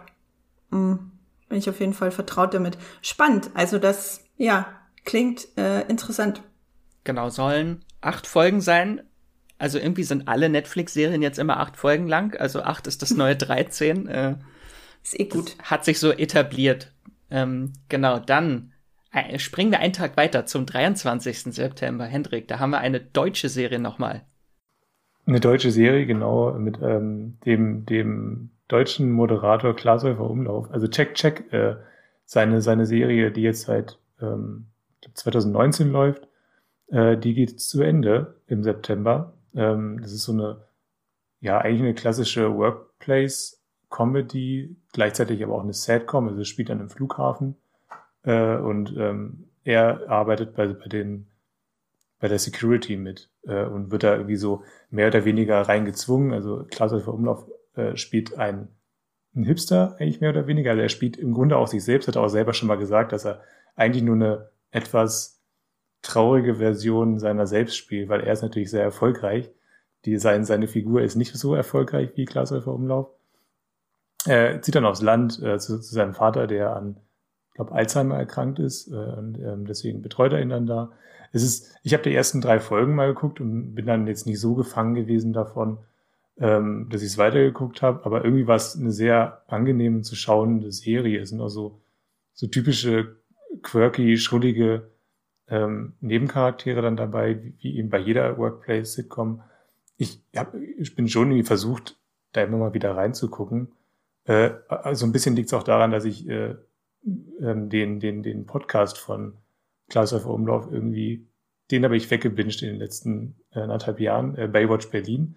Und da spricht er auch immer wieder über diese Serie. Und es ist schon so ein Herzensprojekt auch von ihm. Und irgendwie, irgendwie, äh, vielleicht gucke ich da nochmal rein. Jetzt so zum Ende hin. Seid ihr Fans von Klaus auf Umlauf? Ich habe wirklich nicht sonderlich viele Gefühle, muss ich äh, gestehen. Ich habe immer einen sehr, sehr großen Bogen um Joko und Klaas gemacht, weil es einfach nicht so mein Humor war. Und mich dann auch danach hatte ich nicht die Muße, mich mit irgendwelchen Folgeprojekten von den beiden zu beschäftigen. Ich habe das immer ein bisschen verfolgt, auch für die Arbeit, weil es natürlich zwei große TV-Persönlichkeiten sind äh, in Deutschland. Aber naja, Max, hast du da mal reingeguckt? Ja, ich habe die erste Staffel gesehen. Ähm, ich fand sie eigentlich ganz nett, so für zwischendurch. Äh, ist dann aber einfach so in diesem großen Serienboom, einfach in diesem Wulst von Serien einmal bei mir untergegangen, dass ich dann da auch nicht mehr weitergeguckt hat. Das lief ja damals, äh, startete, glaube ich, auch zeitgleich bei Join mit äh, Frau Jordan. Wie hieß sie, die Serie? Oh Gott. Frau Jordan stellt gleich, äh, ja, ja, schön, dass du Viel war. lustiger, ja. viel lustiger. Das ist der, wer, wer, genau, das spielt auch hier. Ähm, Katrin Bauerfeind. Katrin Bauerfeind gespielt, die Hauptrolle, genau. Ja. Also check, check, äh, Prädikat nett, wie ich das gerade rausgehört habe. Prädikat nett, ja doch, auf jeden Fall, nett, aber nett. auch positiv nett. Bin ich aber nett, sehr gespannt, wie die Serie endet. Vielleicht gucke ich dann auch noch mal rein. Wenn man jetzt weiß, es ist äh, abgeschlossen nach drei Staffeln, dann ist es nicht so viel aufzuholen. Äh, und vielleicht kommt am Ende Joko und rettet den äh, und investiert in den Flughafen. von Check Check, äh, auch am 23.09. Oh, geht weiter. Sind wir wieder auf Netflix gelandet.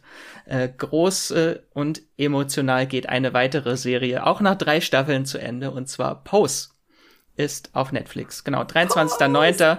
Die zweite Staffel äh, war im Herbst 2019 auf Netflix. Also ihr habt wahrscheinlich alle jetzt schon Entzugserscheinung vom House of Evangelista. Äh, ich habe mal geguckt, auf Moviepilot hat die Serie eine 8,1 das ist wirklich, und sie ist auch wirklich phänomenal. Zu Recht. Und jetzt startet die dritte und letzte Staffel. Die, das sind wieder acht Folgen.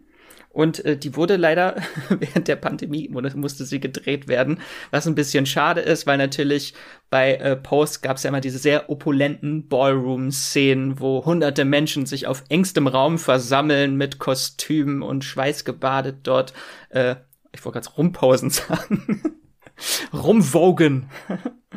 genau, äh, ja, das Ganze wird, glaube ich, ein bisschen entschlackt äh, in der dritten Staffel. Ähm, und die macht jetzt einen Sprung ins Jahr 1994. Das ist, äh, jede Staffel hat immer so ein bisschen so eine andere Ära. Die erste Staffel war in den 80ern, die zweite Staffel war dann 1990 und das ist jetzt 1994.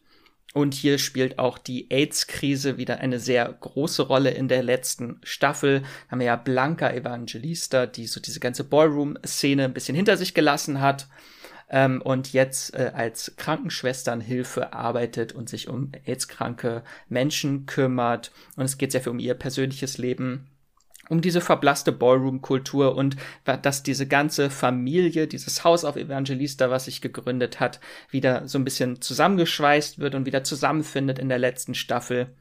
Ähm, da haben wir zum Beispiel Elektra, äh, mein großer Favorite, äh, und Angel Evangelista. Sie hat auch eine sehr äh, tolle Love Story in der finalen Staffel dann auch. Und es geht um Ricky und Pray Tell und äh, die letzte Staffel ist leider ohne Damon, der äh, Darsteller konnte leider nicht, während das gedreht wurde, aus persönlichen Gründen und deswegen verschwindet er nach einer Folge. Äh, ein bisschen schade. Äh, eine sehr schöne Anekdote. Ich habe die letzte Staffel schon gesehen und das war ein, ein großer finale Fail bei mir. Weil es hieß erst immer, die letzte Staffel hat sieben Folgen und äh, ich hatte sieben Folgen und dachte, das ist das Serienfinale und danach war hier äh, großes Drama, weil ich dachte, bitte was? Das sollte jetzt das Ende gewesen sein. Ich habe oh. nirgendwo, was auch bei IMDb stand nichts, dass es noch eine achte Folge gab. Ich so, hä? Das ist doch jetzt nicht das Ende. Hä? Es ist so mittendrin. Sind wir hier bei die Sopranos und dann ja, äh, Fun, äh, Fun Fact, es gab noch, gibt noch eine letzte Folge, das Ende waren zwei Teiler. äh, und dann habe ich ein bisschen verspätet dann die letzte Folge geguckt. Äh, ja, und das ist aber auch ein sehr, sehr berührender Abschied. Also ein sehr, sehr tolles Serienfinale. Das, was ich mir erhofft hatte, was ich dachte, was ich nicht bekommen hätte, habe ich dann alles bekommen im Finale. Äh, und äh, die Serie endet mit einem genialen Seitenhieb auf Sex in the City, ohne zu spoilern. Also ist natürlich die Serie ist so ein bisschen wish-fulfillment, ist schon, geht schon in so eine Fantasy-Richtung im Verlauf der Handlung, weil natürlich im Zentrum der Serie stehen mehrere äh, People of Color und Trans-Menschen. Äh, Und hier hat sich die Serie das so ein bisschen auf die Fahne geschrieben, so zu zeigen, was, was könnte sein, was hätte sein können, wenn diese Menschen äh, heiraten dürften oder wenn diese Menschen äh, sehr, sehr gut bezahlte Jobs plötzlich bekommen und alle reich sind und durch die Stadt äh, shoppen können. Äh, das geht dann so ein bisschen so in die Richtung. Finde ich aber unglaublich toll. Also die Serie geht wirklich ans Herz. Ich weiß, Andrea, du bist auch großer Fan von Pose. Ja, und ich freue mich so sehr auf die dritte Staffel. Ich kann mir auch richtig vorstellen, wie du dann weinend äh, zusammengebrochen bist nach der siebten Folge, weil du dachtest, das war jetzt das Finale und dann nochmal weinend zusammengebrochen bist in der achten Folge, äh, weil es so ein gutes Finale war. Ich freue mich wirklich riesig drauf. Und ganz ehrlich, ich finde das ziemlich cool, dass das so ein äh, Happy End ist für die Charaktere, weil ich habe einfach keinen Bock mehr, diese Charaktere leiden zu sehen. Ich meine, klar, natürlich, ähm, die hatten das alle im realen Leben, hätten es alle im realen Leben wahrscheinlich wirklich sehr schwer gehabt und davon kriegen wir ja auch sehr viel mit in der Serie. Also es ist ja, es wird ja extrem viel Leid äh, auch transportiert in der in der Serie von den Charakteren. Aber ich finde das einfach geil, dass sie ein Happy End kriegen ich, es ist auch irgendwie für die Fans, glaube ich, so ein bisschen, äh, kann auch sehr kathartisch sein dann. Ja, ja, weil ich glaube, das, das hätte, das ist einfach nicht der Kern der Serie, dass äh, am Ende einfach alle Charaktere an AIDS sterben und oder irgendwie ermordet werden, weil das ist so die wirklich erschütternde Realität auch zu der Zeit gewesen. Ähm, und da finde ich das schön, dass die Serie dann eher mehr Hoffnung transportiert als Leid. Hendrik, hast du da schon mal reingeguckt? Noch gar nicht. Nee, es ist wirklich so ein, so ein weißer Fleck äh, für den ich mich fast ein bisschen schäme. Das habe ich noch nie so richtig geschafft. Und es wirkt auch wie, wie so ein, ähm, ich glaube, es liegt ein bisschen daran, weil ihr sie so, immer so gehypt habt. Äh, also ihr habt da immer sehr, sehr positiv drüber gesprochen.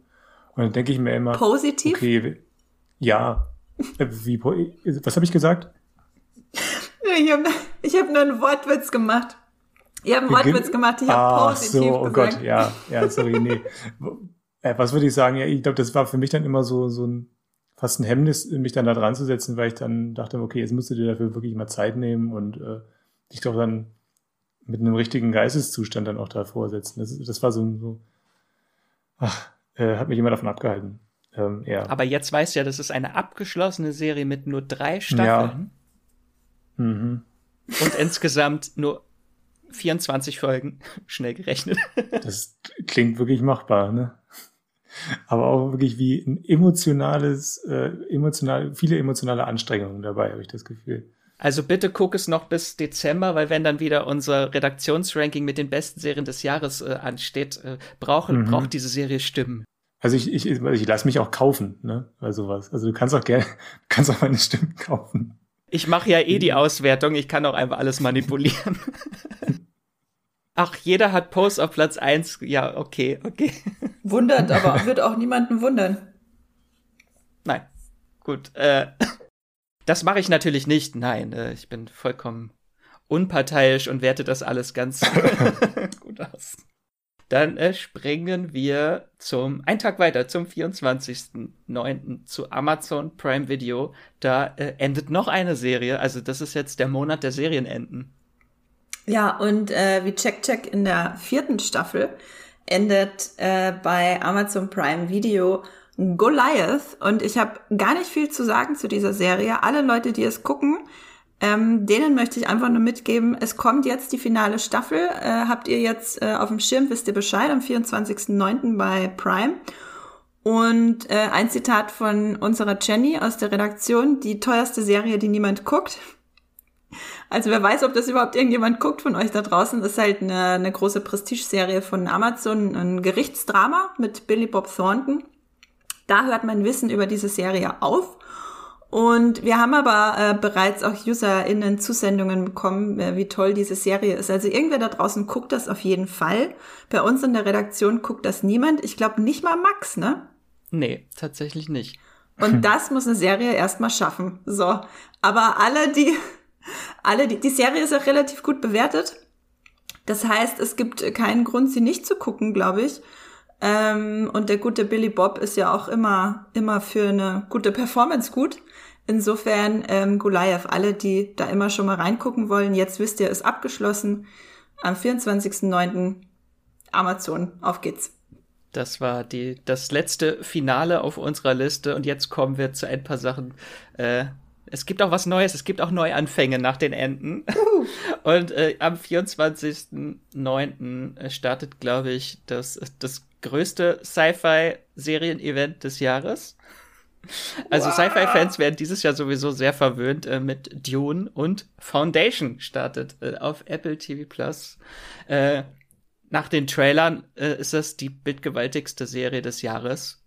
Haben wir schon mehrfach erwähnt in unseren Vorschau-Highlight-Folgen. Äh, zuletzt, glaube ich, bei den Highlights der zweiten Jahreshälfte haben wir drüber gesprochen. Äh, unglaublich toll. Es sind zehn Episoden, die werden wöchentlich gezeigt. Die Verfilmung von Isaac Asimovs Romanzyklus über die Foundation. Äh, Showrunner ist David S. Goyer, der Drehbuchautor von Man of Steel, äh, Batman vs. Superman und die Blade-Trilogie und vieles mehr natürlich. Ich finde den Abfall so toll. Er ist von äh, Vorlage von Asimov und umgesetzt von David ist, also, ja, der, der Spannungsbogen war so nicht geplant.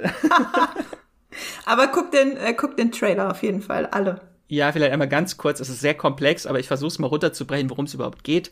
Es geht um ein 12.000 Jahre bestehendes galaktisches Imperium und der Mathematiker oder der Wissenschaftler Harry Seldon, der wird gespielt von Jared Harris, der berechnet mittels Psychohistorik heißt das in der Serie, den Verlauf der Menschheitsgeschichte und er berechnet, dass das Imperium kollabieren wird und eine ein 30.000 Jahre lang äh, anhaltendes dunkles Zeitalter der Zerstörung äh, bevorsteht aber er kann mit seinen Berechnungen und seiner Psychohistorik dieses theoretisch auf 1000 Jahre reduzieren. Ähm, er hat sehr viele Anhänger, die seine Erkenntnisse und Zukunftsvorhersagen äh, teilen und er ist natürlich dementsprechend dem Kaiser des im galaktischen Imperiums ein Dorn im Auge, wenn jemand da rumläuft und sagt, hier ist gleich alles zu Ende. also ist verständlich und das ist ein sehr interessantes, äh, dieses äh, dieser Kaiser, das ist ein sehr interessantes Konzept in der Serie, weil das äh, Imperium ist eine genetische Dynastie. In der Serie das heißt, der Imperator oder der Kaiser dieses Imperiums hat äh, sich selbst geklont an verschiedenen äh, Stufen seiner eigenen Evolution äh, und die sitzen jetzt auf dem Thron. Das sind dann Brother Dawn, Day und Dusk heißen sie. Also einmal er als Kind, als erwachsener Mann und als alter Mann.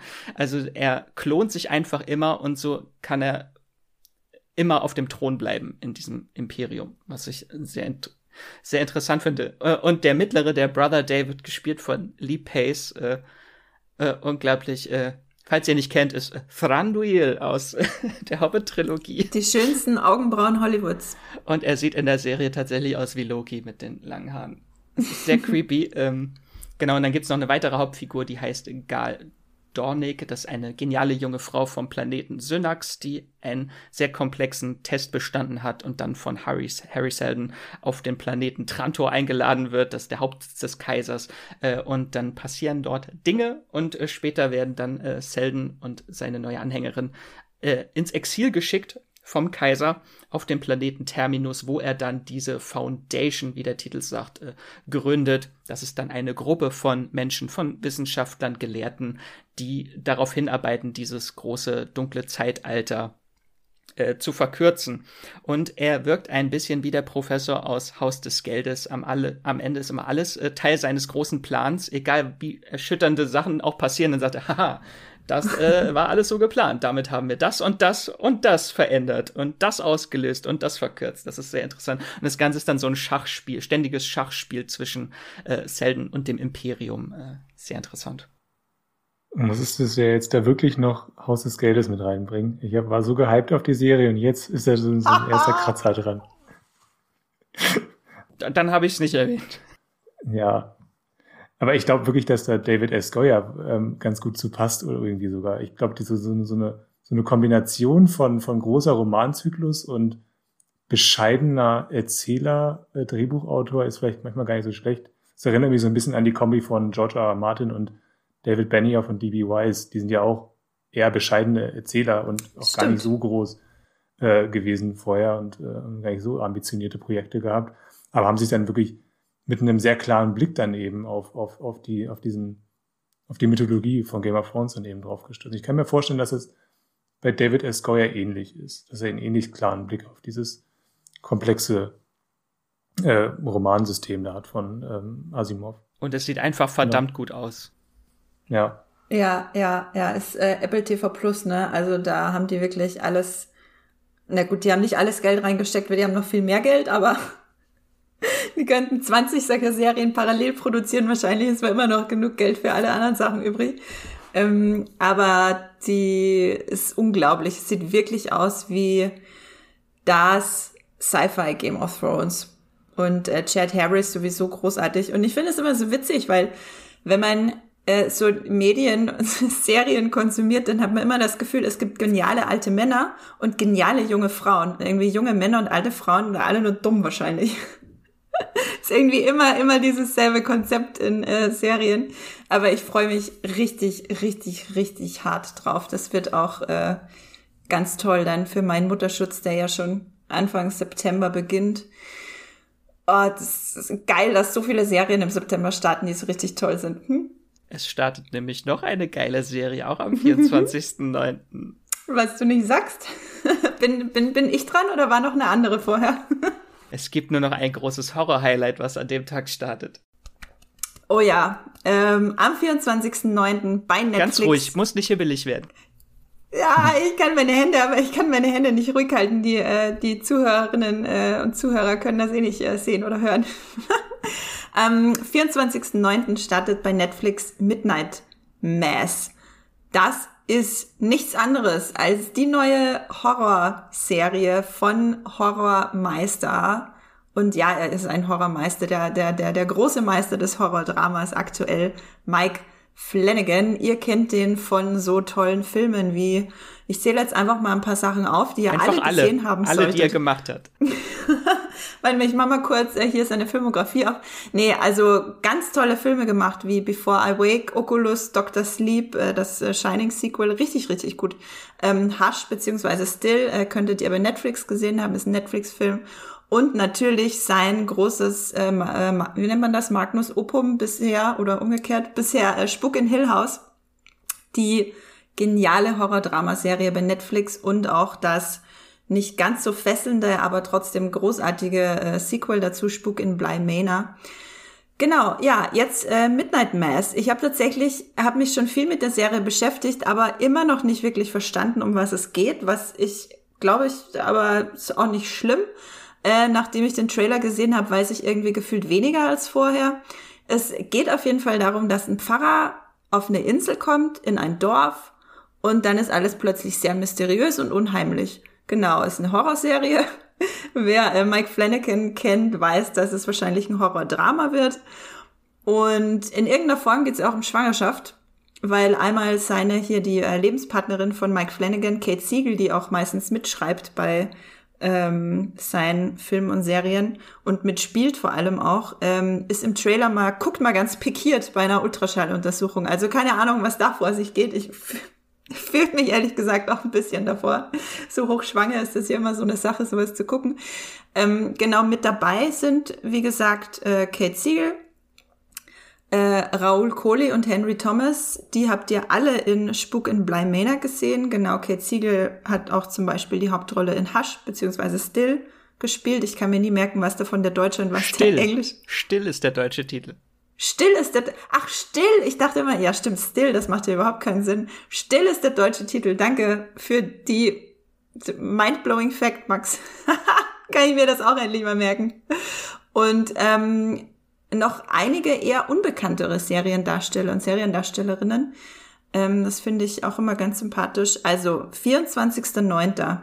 Ihr seid Horrorfans, ihr seid Horror-Drama-Fans, ihr habt äh, Spuk in Hill House geliebt, dann auf jeden Fall bei Midnight Mars einschalten. Und es sind auch nur unter Anführungszeichen sieben Folgen, nicht mal die üblichen acht Folgen. Und ähm, das hatte ich noch nicht ganz nachrecherchiert. Vielleicht weiß Max da mehr drüber. Ich glaube, es ist eine Miniserie, oder? Ja, es äh, steht auch bei Netflix in der App als Miniserie drin, ja. Habe ich mir ja schon vorgemerkt auf die Merkliste. das macht das Ganze natürlich noch spannender, weil ähm, Mike Flanagan ja schon bewiesen hat mit Hill House, dass so eine Horror-Miniserie ähm, genau sein Ding ist, wie so ein richtig guter, langer Film. Und es kann sehr emotional werden, wenn er, wenn er inszeniert und schreibt.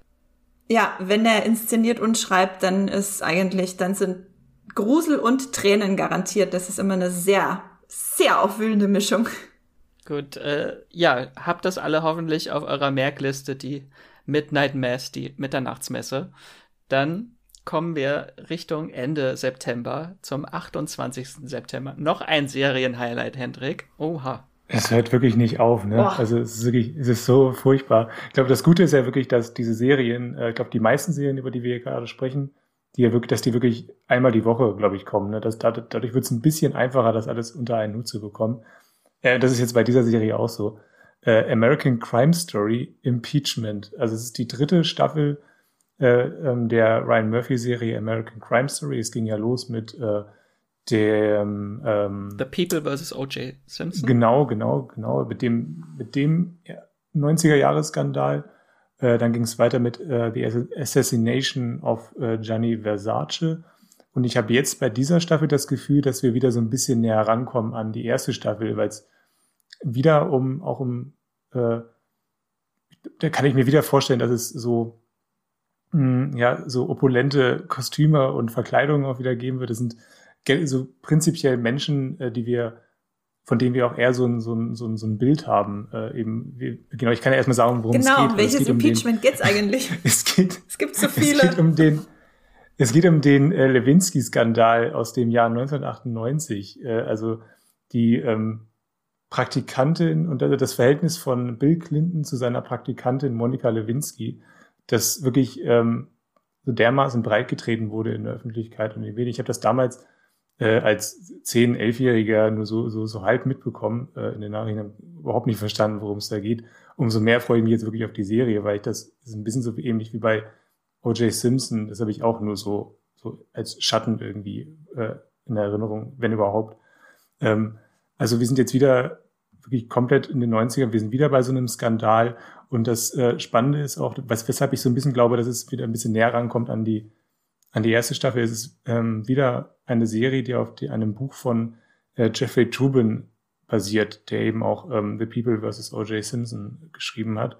Das war bei der zweiten Staffel mit äh, Gianni Versace nicht so. Und äh, die Staffel war auch wirklich ganz anders. Ich bin eher, ich mag die zweite Staffel mehr als die erste, weil sie ähm, eine ganz andere Tiefe hat. Es ist nicht ganz so grotesk. Es geht da äh, mehr, glaube ich, ähm, bei, bei Gianni Versace mehr um das Innenleben der Figur, hatte ich das Gefühl. Und bei, ähm, den, äh, bei, bei der ersten Staffel war es dann mehr so wirklich so eine oberflächliche Betrachtung des Skandals. Und das hat sich auch ein bisschen in den Kostümen und, äh, und so weiter wieder gespielt. Da ging es mehr wirklich um die, um die äußere, äußere Betrachtung. Und das könnte ich mir vorstellen, dass es bei der dritten Staffel jetzt wieder so ist, dass wir mehr sowas extrem Unterhaltsames dann auch bekommen. Also die erste Staffel war einfach auch extrem spannend ähm, ich bin wirklich sehr gespannt darauf. Also wir sehen wieder ähm, Sarah Paulson als äh, Anwältin, genau, auch ebenfalls genauso wie in der ersten Staffel.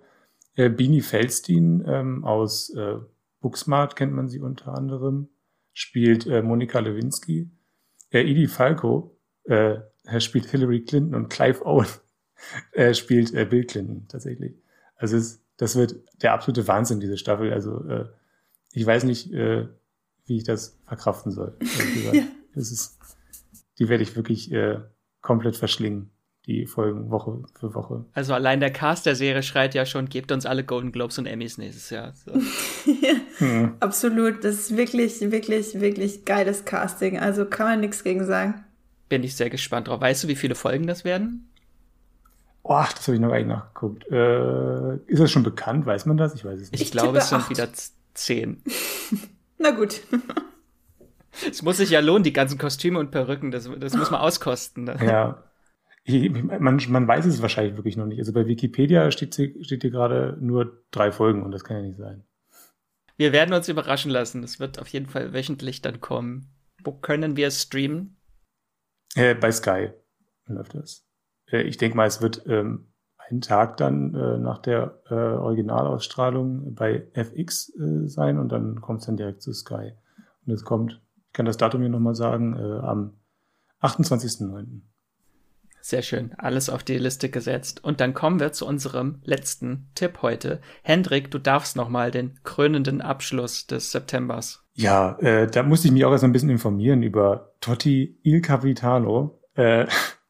Äh, ich dachte, es wird eine Doku-Serie, aber es ist wirklich eine, eine Dramaserie. Echt wahr? Ähm, tatsächlich, äh, ja, also es mit, mit, mit Schauspielern. Also es, mit Menschen. Äh, es geht tatsächlich um, um, die, um die letzten zwei Jahre des, des großen ähm, äh, Römers, des großen italienischen Fußballers Francesco Totti, der wirklich ähm, eine ganze Karriere beim AS Rom geblieben ist. Äh, und wir sehen dann so ein bisschen, wie, wie, wie diese Karriere ausklingt. Ähm, das passiert dann schon durchaus auch mit, äh, mit Archivaufnahmen und irgendwie Rückblenden. Aber eben, es, es sind dann wirklich echte Schauspieler dabei. Äh, und die kommt, die Serie kommt mit äh, allen Folgen komplett tatsächlich mal ähm, zu Sky, wenn ich das richtig sehe. Sie ist bei Sky, ne? Ja.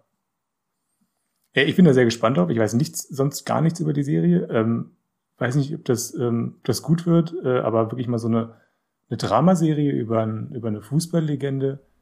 Ja, das ist mal was ganz anderes jetzt. Tatsächlich. Ja, vor allem Dotti. Dotti. Ja. ja.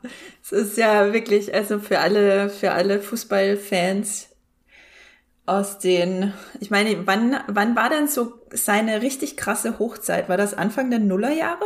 Würde ich, würde ich sagen. Also da, also ich, ich konnte, ich konnte damals, also während der Nullerjahre war es schwierig, wirklich ähm, Fußball aus der italienischen Liga zu sehen. Also ich habe, wenn dann, also ich habe Totti tatsächlich eher über die FIFA-Spiele ähm, wahrgenommen. Ja, ich also ich habe mit dem mit dem mehr, mehr äh, bei AS Rom dann gespielt, als wirklich ihn in Aktion zu sehen. Ja, ja. mein Bruder hatte, äh, glaube ich, mehrere Totti-T-Shirts. Er hatte auf jeden Fall ein so ein blaues italienisches Nationaltrikot, wo Totti hinten drauf stand.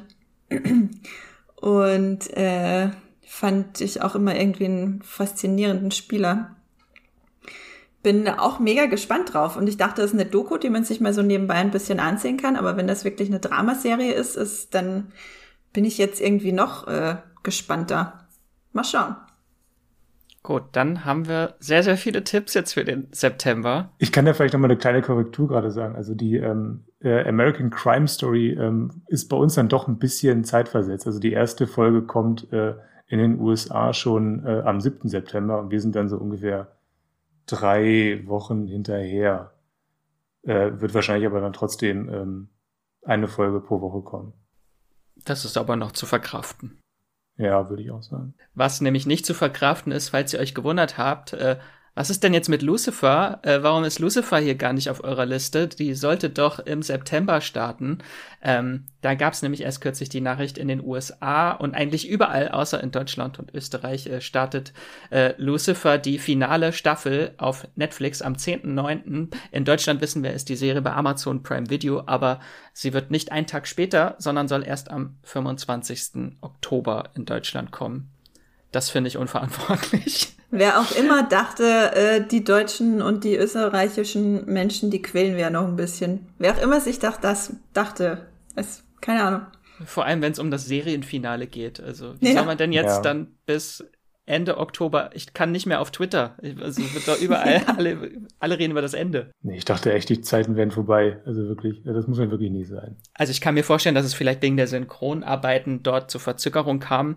Ähm, vielleicht manchmal überrascht uns Amazon ja, dass sie dann Serien doch schon äh, zeitgleich, aber dann nur mit Untertiteln veröffentlicht. Das ist ja auch schon ein paar Mal passiert. Äh, ich äh, drück uns noch die Daumen und sonst haben wir Lucifer dann im Oktober-Podcast dann auf jeden Fall dabei. Ja, ich glaube, am 25. Oktober startet's, ne? Genau, 25. Oktober bei Prime Video. Genau, äh, wenn ihr jetzt nicht äh, alles mitgeschrieben habt, was wir, wir für Serien erwähnt haben, ich schreibe sie alle nochmal, könnt ihr in den Show Notes dann eine kleine Liste finden, aber ich werde sie trotzdem jetzt nochmal ganz kurz einmal alle aufzählen, dass ihr es nochmal euch zurückerinnern könnt, äh, wie toll dieser Podcast angefangen hat. Äh, da war nämlich dabei Haus des Geldes, Countdown, die Weltraummission Inspiration 4, American Horror Stories, Into the Night, Metallkunst, Showdown am Schweißgerät, äh, Scenes from a Marriage, Jenseits der Spree, Sex Education, Squid Game, The Morning Show, Why the Last Man, Star Wars Vision, die Dinos Jaguar, Check Check Pose, Goliath, Foundation, Midnight Mass, American Crime Story Impeachment und Totti, Il Capitano. Puh. So viele tolle Serien. Ich äh, bin schon ein bisschen froh, dass ich Urlaub habe im September. Ich finde das mega geil. Man merkt auf jeden Fall, dass Hendrik und ich in dem Podcast sitzen, weil wir das Ganze mit einem Fußballer äh, abrunden. ihr, habt das, ihr habt den Fußball, ich habe Haus des Geldes. So. Dann äh, erstmal ein äh, großes Dankeschön geht wie immer raus an unsere Fans und Zuhörerinnen und Zuhörer. Äh, ohne euch würde es Streamgestöber nicht geben. Diesmal mache ich es richtig. äh, und wir, wir, freuen uns halt immer auch über den Austausch mit euch. Ihr schreibt uns immer fleißig E-Mails. Ähm, äh, freuen wir uns sehr über euer Feedback, äh, Kritik und Wünsche. Ähm, Andrea, wir haben eine Mail bekommen. Möchtest du sie kurz vorlesen? Ja, auf jeden Fall. Und zwar von dem Andreas. Der hat uns eine E-Mail geschrieben. Er, also ich habe, ich lese sie jetzt nicht vor. Ich äh, äh, rephrase, wie man das so schön sagt, glaube ich. Ähm, er hat als Vater von zwei kleinen Kindern, die ein und drei Jahre alt sind, leider wenig Zeit zum Serienschauen und findet unseren Podcast super hilfreich, um da so ein bisschen Durchblick zu bekommen und dann auch gezielt quasi die Rosinen, wie Max ja am Anfang des Podcasts meinte, sich rauszupicken, rauspicken zu können. Und der Podcast ist wohl auch sehr unterhaltsam für seine Spaziergänge mit dem Kinderwagen, weil ja gut mit äh, dreijährigen Kindern kann man ein bisschen reden, aber mit einem einjährigen Kind, da gibt's noch nie so die anregenden Gespräche, wenn man spazieren geht. Da kann man auch mal einen Podcast hören nebenbei. Ähm, genau, und momentan steht er total auf True Crime, äh, Crime True Crime Serien, wie eine echte deutschsprachige gesprochen ähm, und wird sich sehr über Empfehlungen freuen, weil er durch unseren Podcast zum Beispiel auch auf die Schlange gestoßen ist. Und ich glaube, damit haben wir eben gerade mit äh, Impeachment, die Serie hatte tatsächlich auch in der E-Mail erwähnt, äh, nochmal einen großen Tipp an die Hand gegeben, beziehungsweise allen True Crime Fans. Und äh, True Crime aus der Comedy-Ecke, da ist dann wahrscheinlich auch, äh, wie, wie, wie heißt das? Uh, only Murderers in the Building? Nee. Only Murders in the Building. Only Murders in the Building, genau. Bei Disney Plus mit Steve Martin. Ähm, ist vielleicht ja dann tatsächlich auch was für dich. Und äh, Max, eine Frage geht an dich. Äh, das große Rätsel des Universums möchte auch Andreas knacken. Und zwar, es würde ihn interessieren, wie du es schaffst, so viele Serien zu gucken. Und er stellt eine ganz gezielte Frage. Und zwar, wie viele Stunden schaust du pro Tag? Gut, dass ich nie mitzähle. Aber ich würde jetzt bestimmt mal so drei bis vier Stunden sagen. Und gerechnet äh, im Durchschnitt auf jeden Tag der Woche? Ja. Okay, gut. Also ich kann ja mal so sagen, so von 18 bis 22 Uhr, ja, kann schon sein. also damit ist auf jeden Fall schon äh, viel geklärt. Und äh, ja, einfach, einfach mal 18 bis 22 Uhr jeden Tag Serien gucken. Ist ja nicht so schwer. Äh, da will die Kinder einfach ein bisschen früher ins Bett stecken und dann passt das schon. Gibt doch eh gerade nichts zu tun, sind da alle zu Hause. Jetzt wird das Wetter kacke auch noch im Herbst. Also, was, was, wir haben doch so viele tolle Serien, die jetzt anstehen. ja, genau. Oh, und weil es meine Abschiedsfolge ist, kann ich mich ja, ich bedanke mich auch einfach nochmal gleich, äh, Max, äh, sorry, bei allen äh, ZuhörerInnen und Zuhörern ähm, für das viele Zuhören die letzten, ja, schon fast zwei Jahre, Mensch. 23. Oktober, fast Geburtsdatum vom Kind. Äh, Wäre ja lustig, wenn es genau dann kommen würde. Ähm, ist ja das Zweijährige schon von Streamgestöber. Was für eine Reise. Äh, war auf jeden Fall ganz, ganz toll. Danke an alle, die uns zu Liebe Sachen zugeschickt haben und das auch weiter hören. Ähm, genau, es kommen natürlich jede Woche super tolle Folgen. Weiterhin sowieso. Und da wünsche ich euch jetzt schon mal viel Spaß, weil ich werde sicher auch viel Spaß haben. Ich werde dann immer zu Hause liegen, Kind stillen und nebenbei Podcast hören. Und du weißt ja, jetzt kann man auch super bei Spaziergängen mit dem Kind hören. Ja, nämlich, nämlich. genau, äh, ja, super. Äh, schickt uns, äh, wie der Andreas, gerne E-Mails äh, mit Feedback wünschen, was euch gefallen hat, was euch nicht gefallen hat, äh, an podcast.moviepilot.de einfach eine E-Mail. Wir freuen uns immer. Äh, schreibt auch gerne der Andrea noch ein paar liebe Worte zum Abschied. Oh. für, ist ja nicht der Abschied, ist ja nur für die Pause. Auszeit. Genau, und wenn ihr es noch nicht getan habt, dann abonniert gerne unseren Podcast bei Apple Podcast, Podcast Addict, Spotify und überall, wo man Benachrichtigungen aktivieren kann. Ähm, das hilft uns sehr, auch damit wir gefunden werden und damit ihr auch immer wisst, wann die neueste Folge zu hören ist vom Streamgestöber. Dann, äh, Andrea, wo können dich denn unsere Zuhörerinnen und Zuhörer außerhalb des Podcasts noch kurz lesen? Ähm, ja, wahrscheinlich, wahrscheinlich werde ich äh, vor allem in meinem Mutterschutz dann richtig aufdrehen bei Twitter, weil dann habe ich so viel Freizeit. Also die ersten sechs Wochen, bis das Kind da ist. Die anderen acht Wochen Mutterschutz, wenn das Kind da ist, äh, wird vielleicht ein bisschen still werden. Mich findet ihr bei Movie unter meinem äh, Nickname Science Fiction. Da gibt's auf jeden Fall viele Texte, gerade zurzeit vor allem Vikings oder Blacklist. Genau, und bei Twitter unter ja, meinem Klarnamen Andrea Wöger beziehungsweise Händel Andrea Woeger findet ihr mich äh, genauso unter Inst äh, bei Instagram, Instagram und Twitter. Genau. Äh, weiterhin sicher viel Seriencontent. Wahrscheinlich werde ich, weil ich so viel Zeit habe, über jede einzelne Serie äh, tweeten, die wir jetzt heute besprochen haben, weil ich sie alle gucken werde. Und ansonsten wahrscheinlich auch ein bisschen Baby-Content. Uhu, bin immer für Baby-Content. So, Hendrik, wie willst du das toppen? Das, nee, also wirklich, das kann ich nie. Ich, ich werde ja wahrscheinlich die nächsten Wochen nichts anderes tun, als äh, Andreas äh, Twitter-Account verfolgen. das ist wahrscheinlich schon Unterhaltung genug. Es kommt zu den ganzen geilen Serien jetzt noch dazu. Äh, ja, nee, also ich bin auch bei äh, Twitter als Hokkaido-Kürbis und äh, beim Moviepilot unter Hendrik Busch. Äh, ja, da habe ich auch einen Halbtext über ähm, Foundation schon geschrieben. Über diesen mega geilen Trailer. Uhu, genau, und äh, mich findet ihr bei Twitter, Instagram und Moviepilot äh, unter Wieselmax oder Max Wieseler und ich werde gleich dann noch meinen Verriss von American Horror Stories schreiben. dann äh, würde ich sagen, äh, habt einen schönen Tag, genießt das Wetter, falls es noch Wetter gibt draußen äh, und sonst äh, genießt die Zeit drin vor dem Fernseher und guckt schöne Serien, also streamt was Schönes. Tschüss. Ciao. Das war die neue Folge Streamgestöber. Abonniert uns bei Spotify, Apple oder der Podcast-App eures Vertrauens und wir freuen uns auch ganz besonders über eure Bewertungen. Die Musik wurde aufgenommen und produziert von Tomatenplatten. Feedback und Wünsche gehen an podcast.moviepilot.de. Wie ihr mit eurer Sprachnachricht im Podcast landet, erfahrt ihr in den Show Notes und unter www.moviepilot.de slash podcast.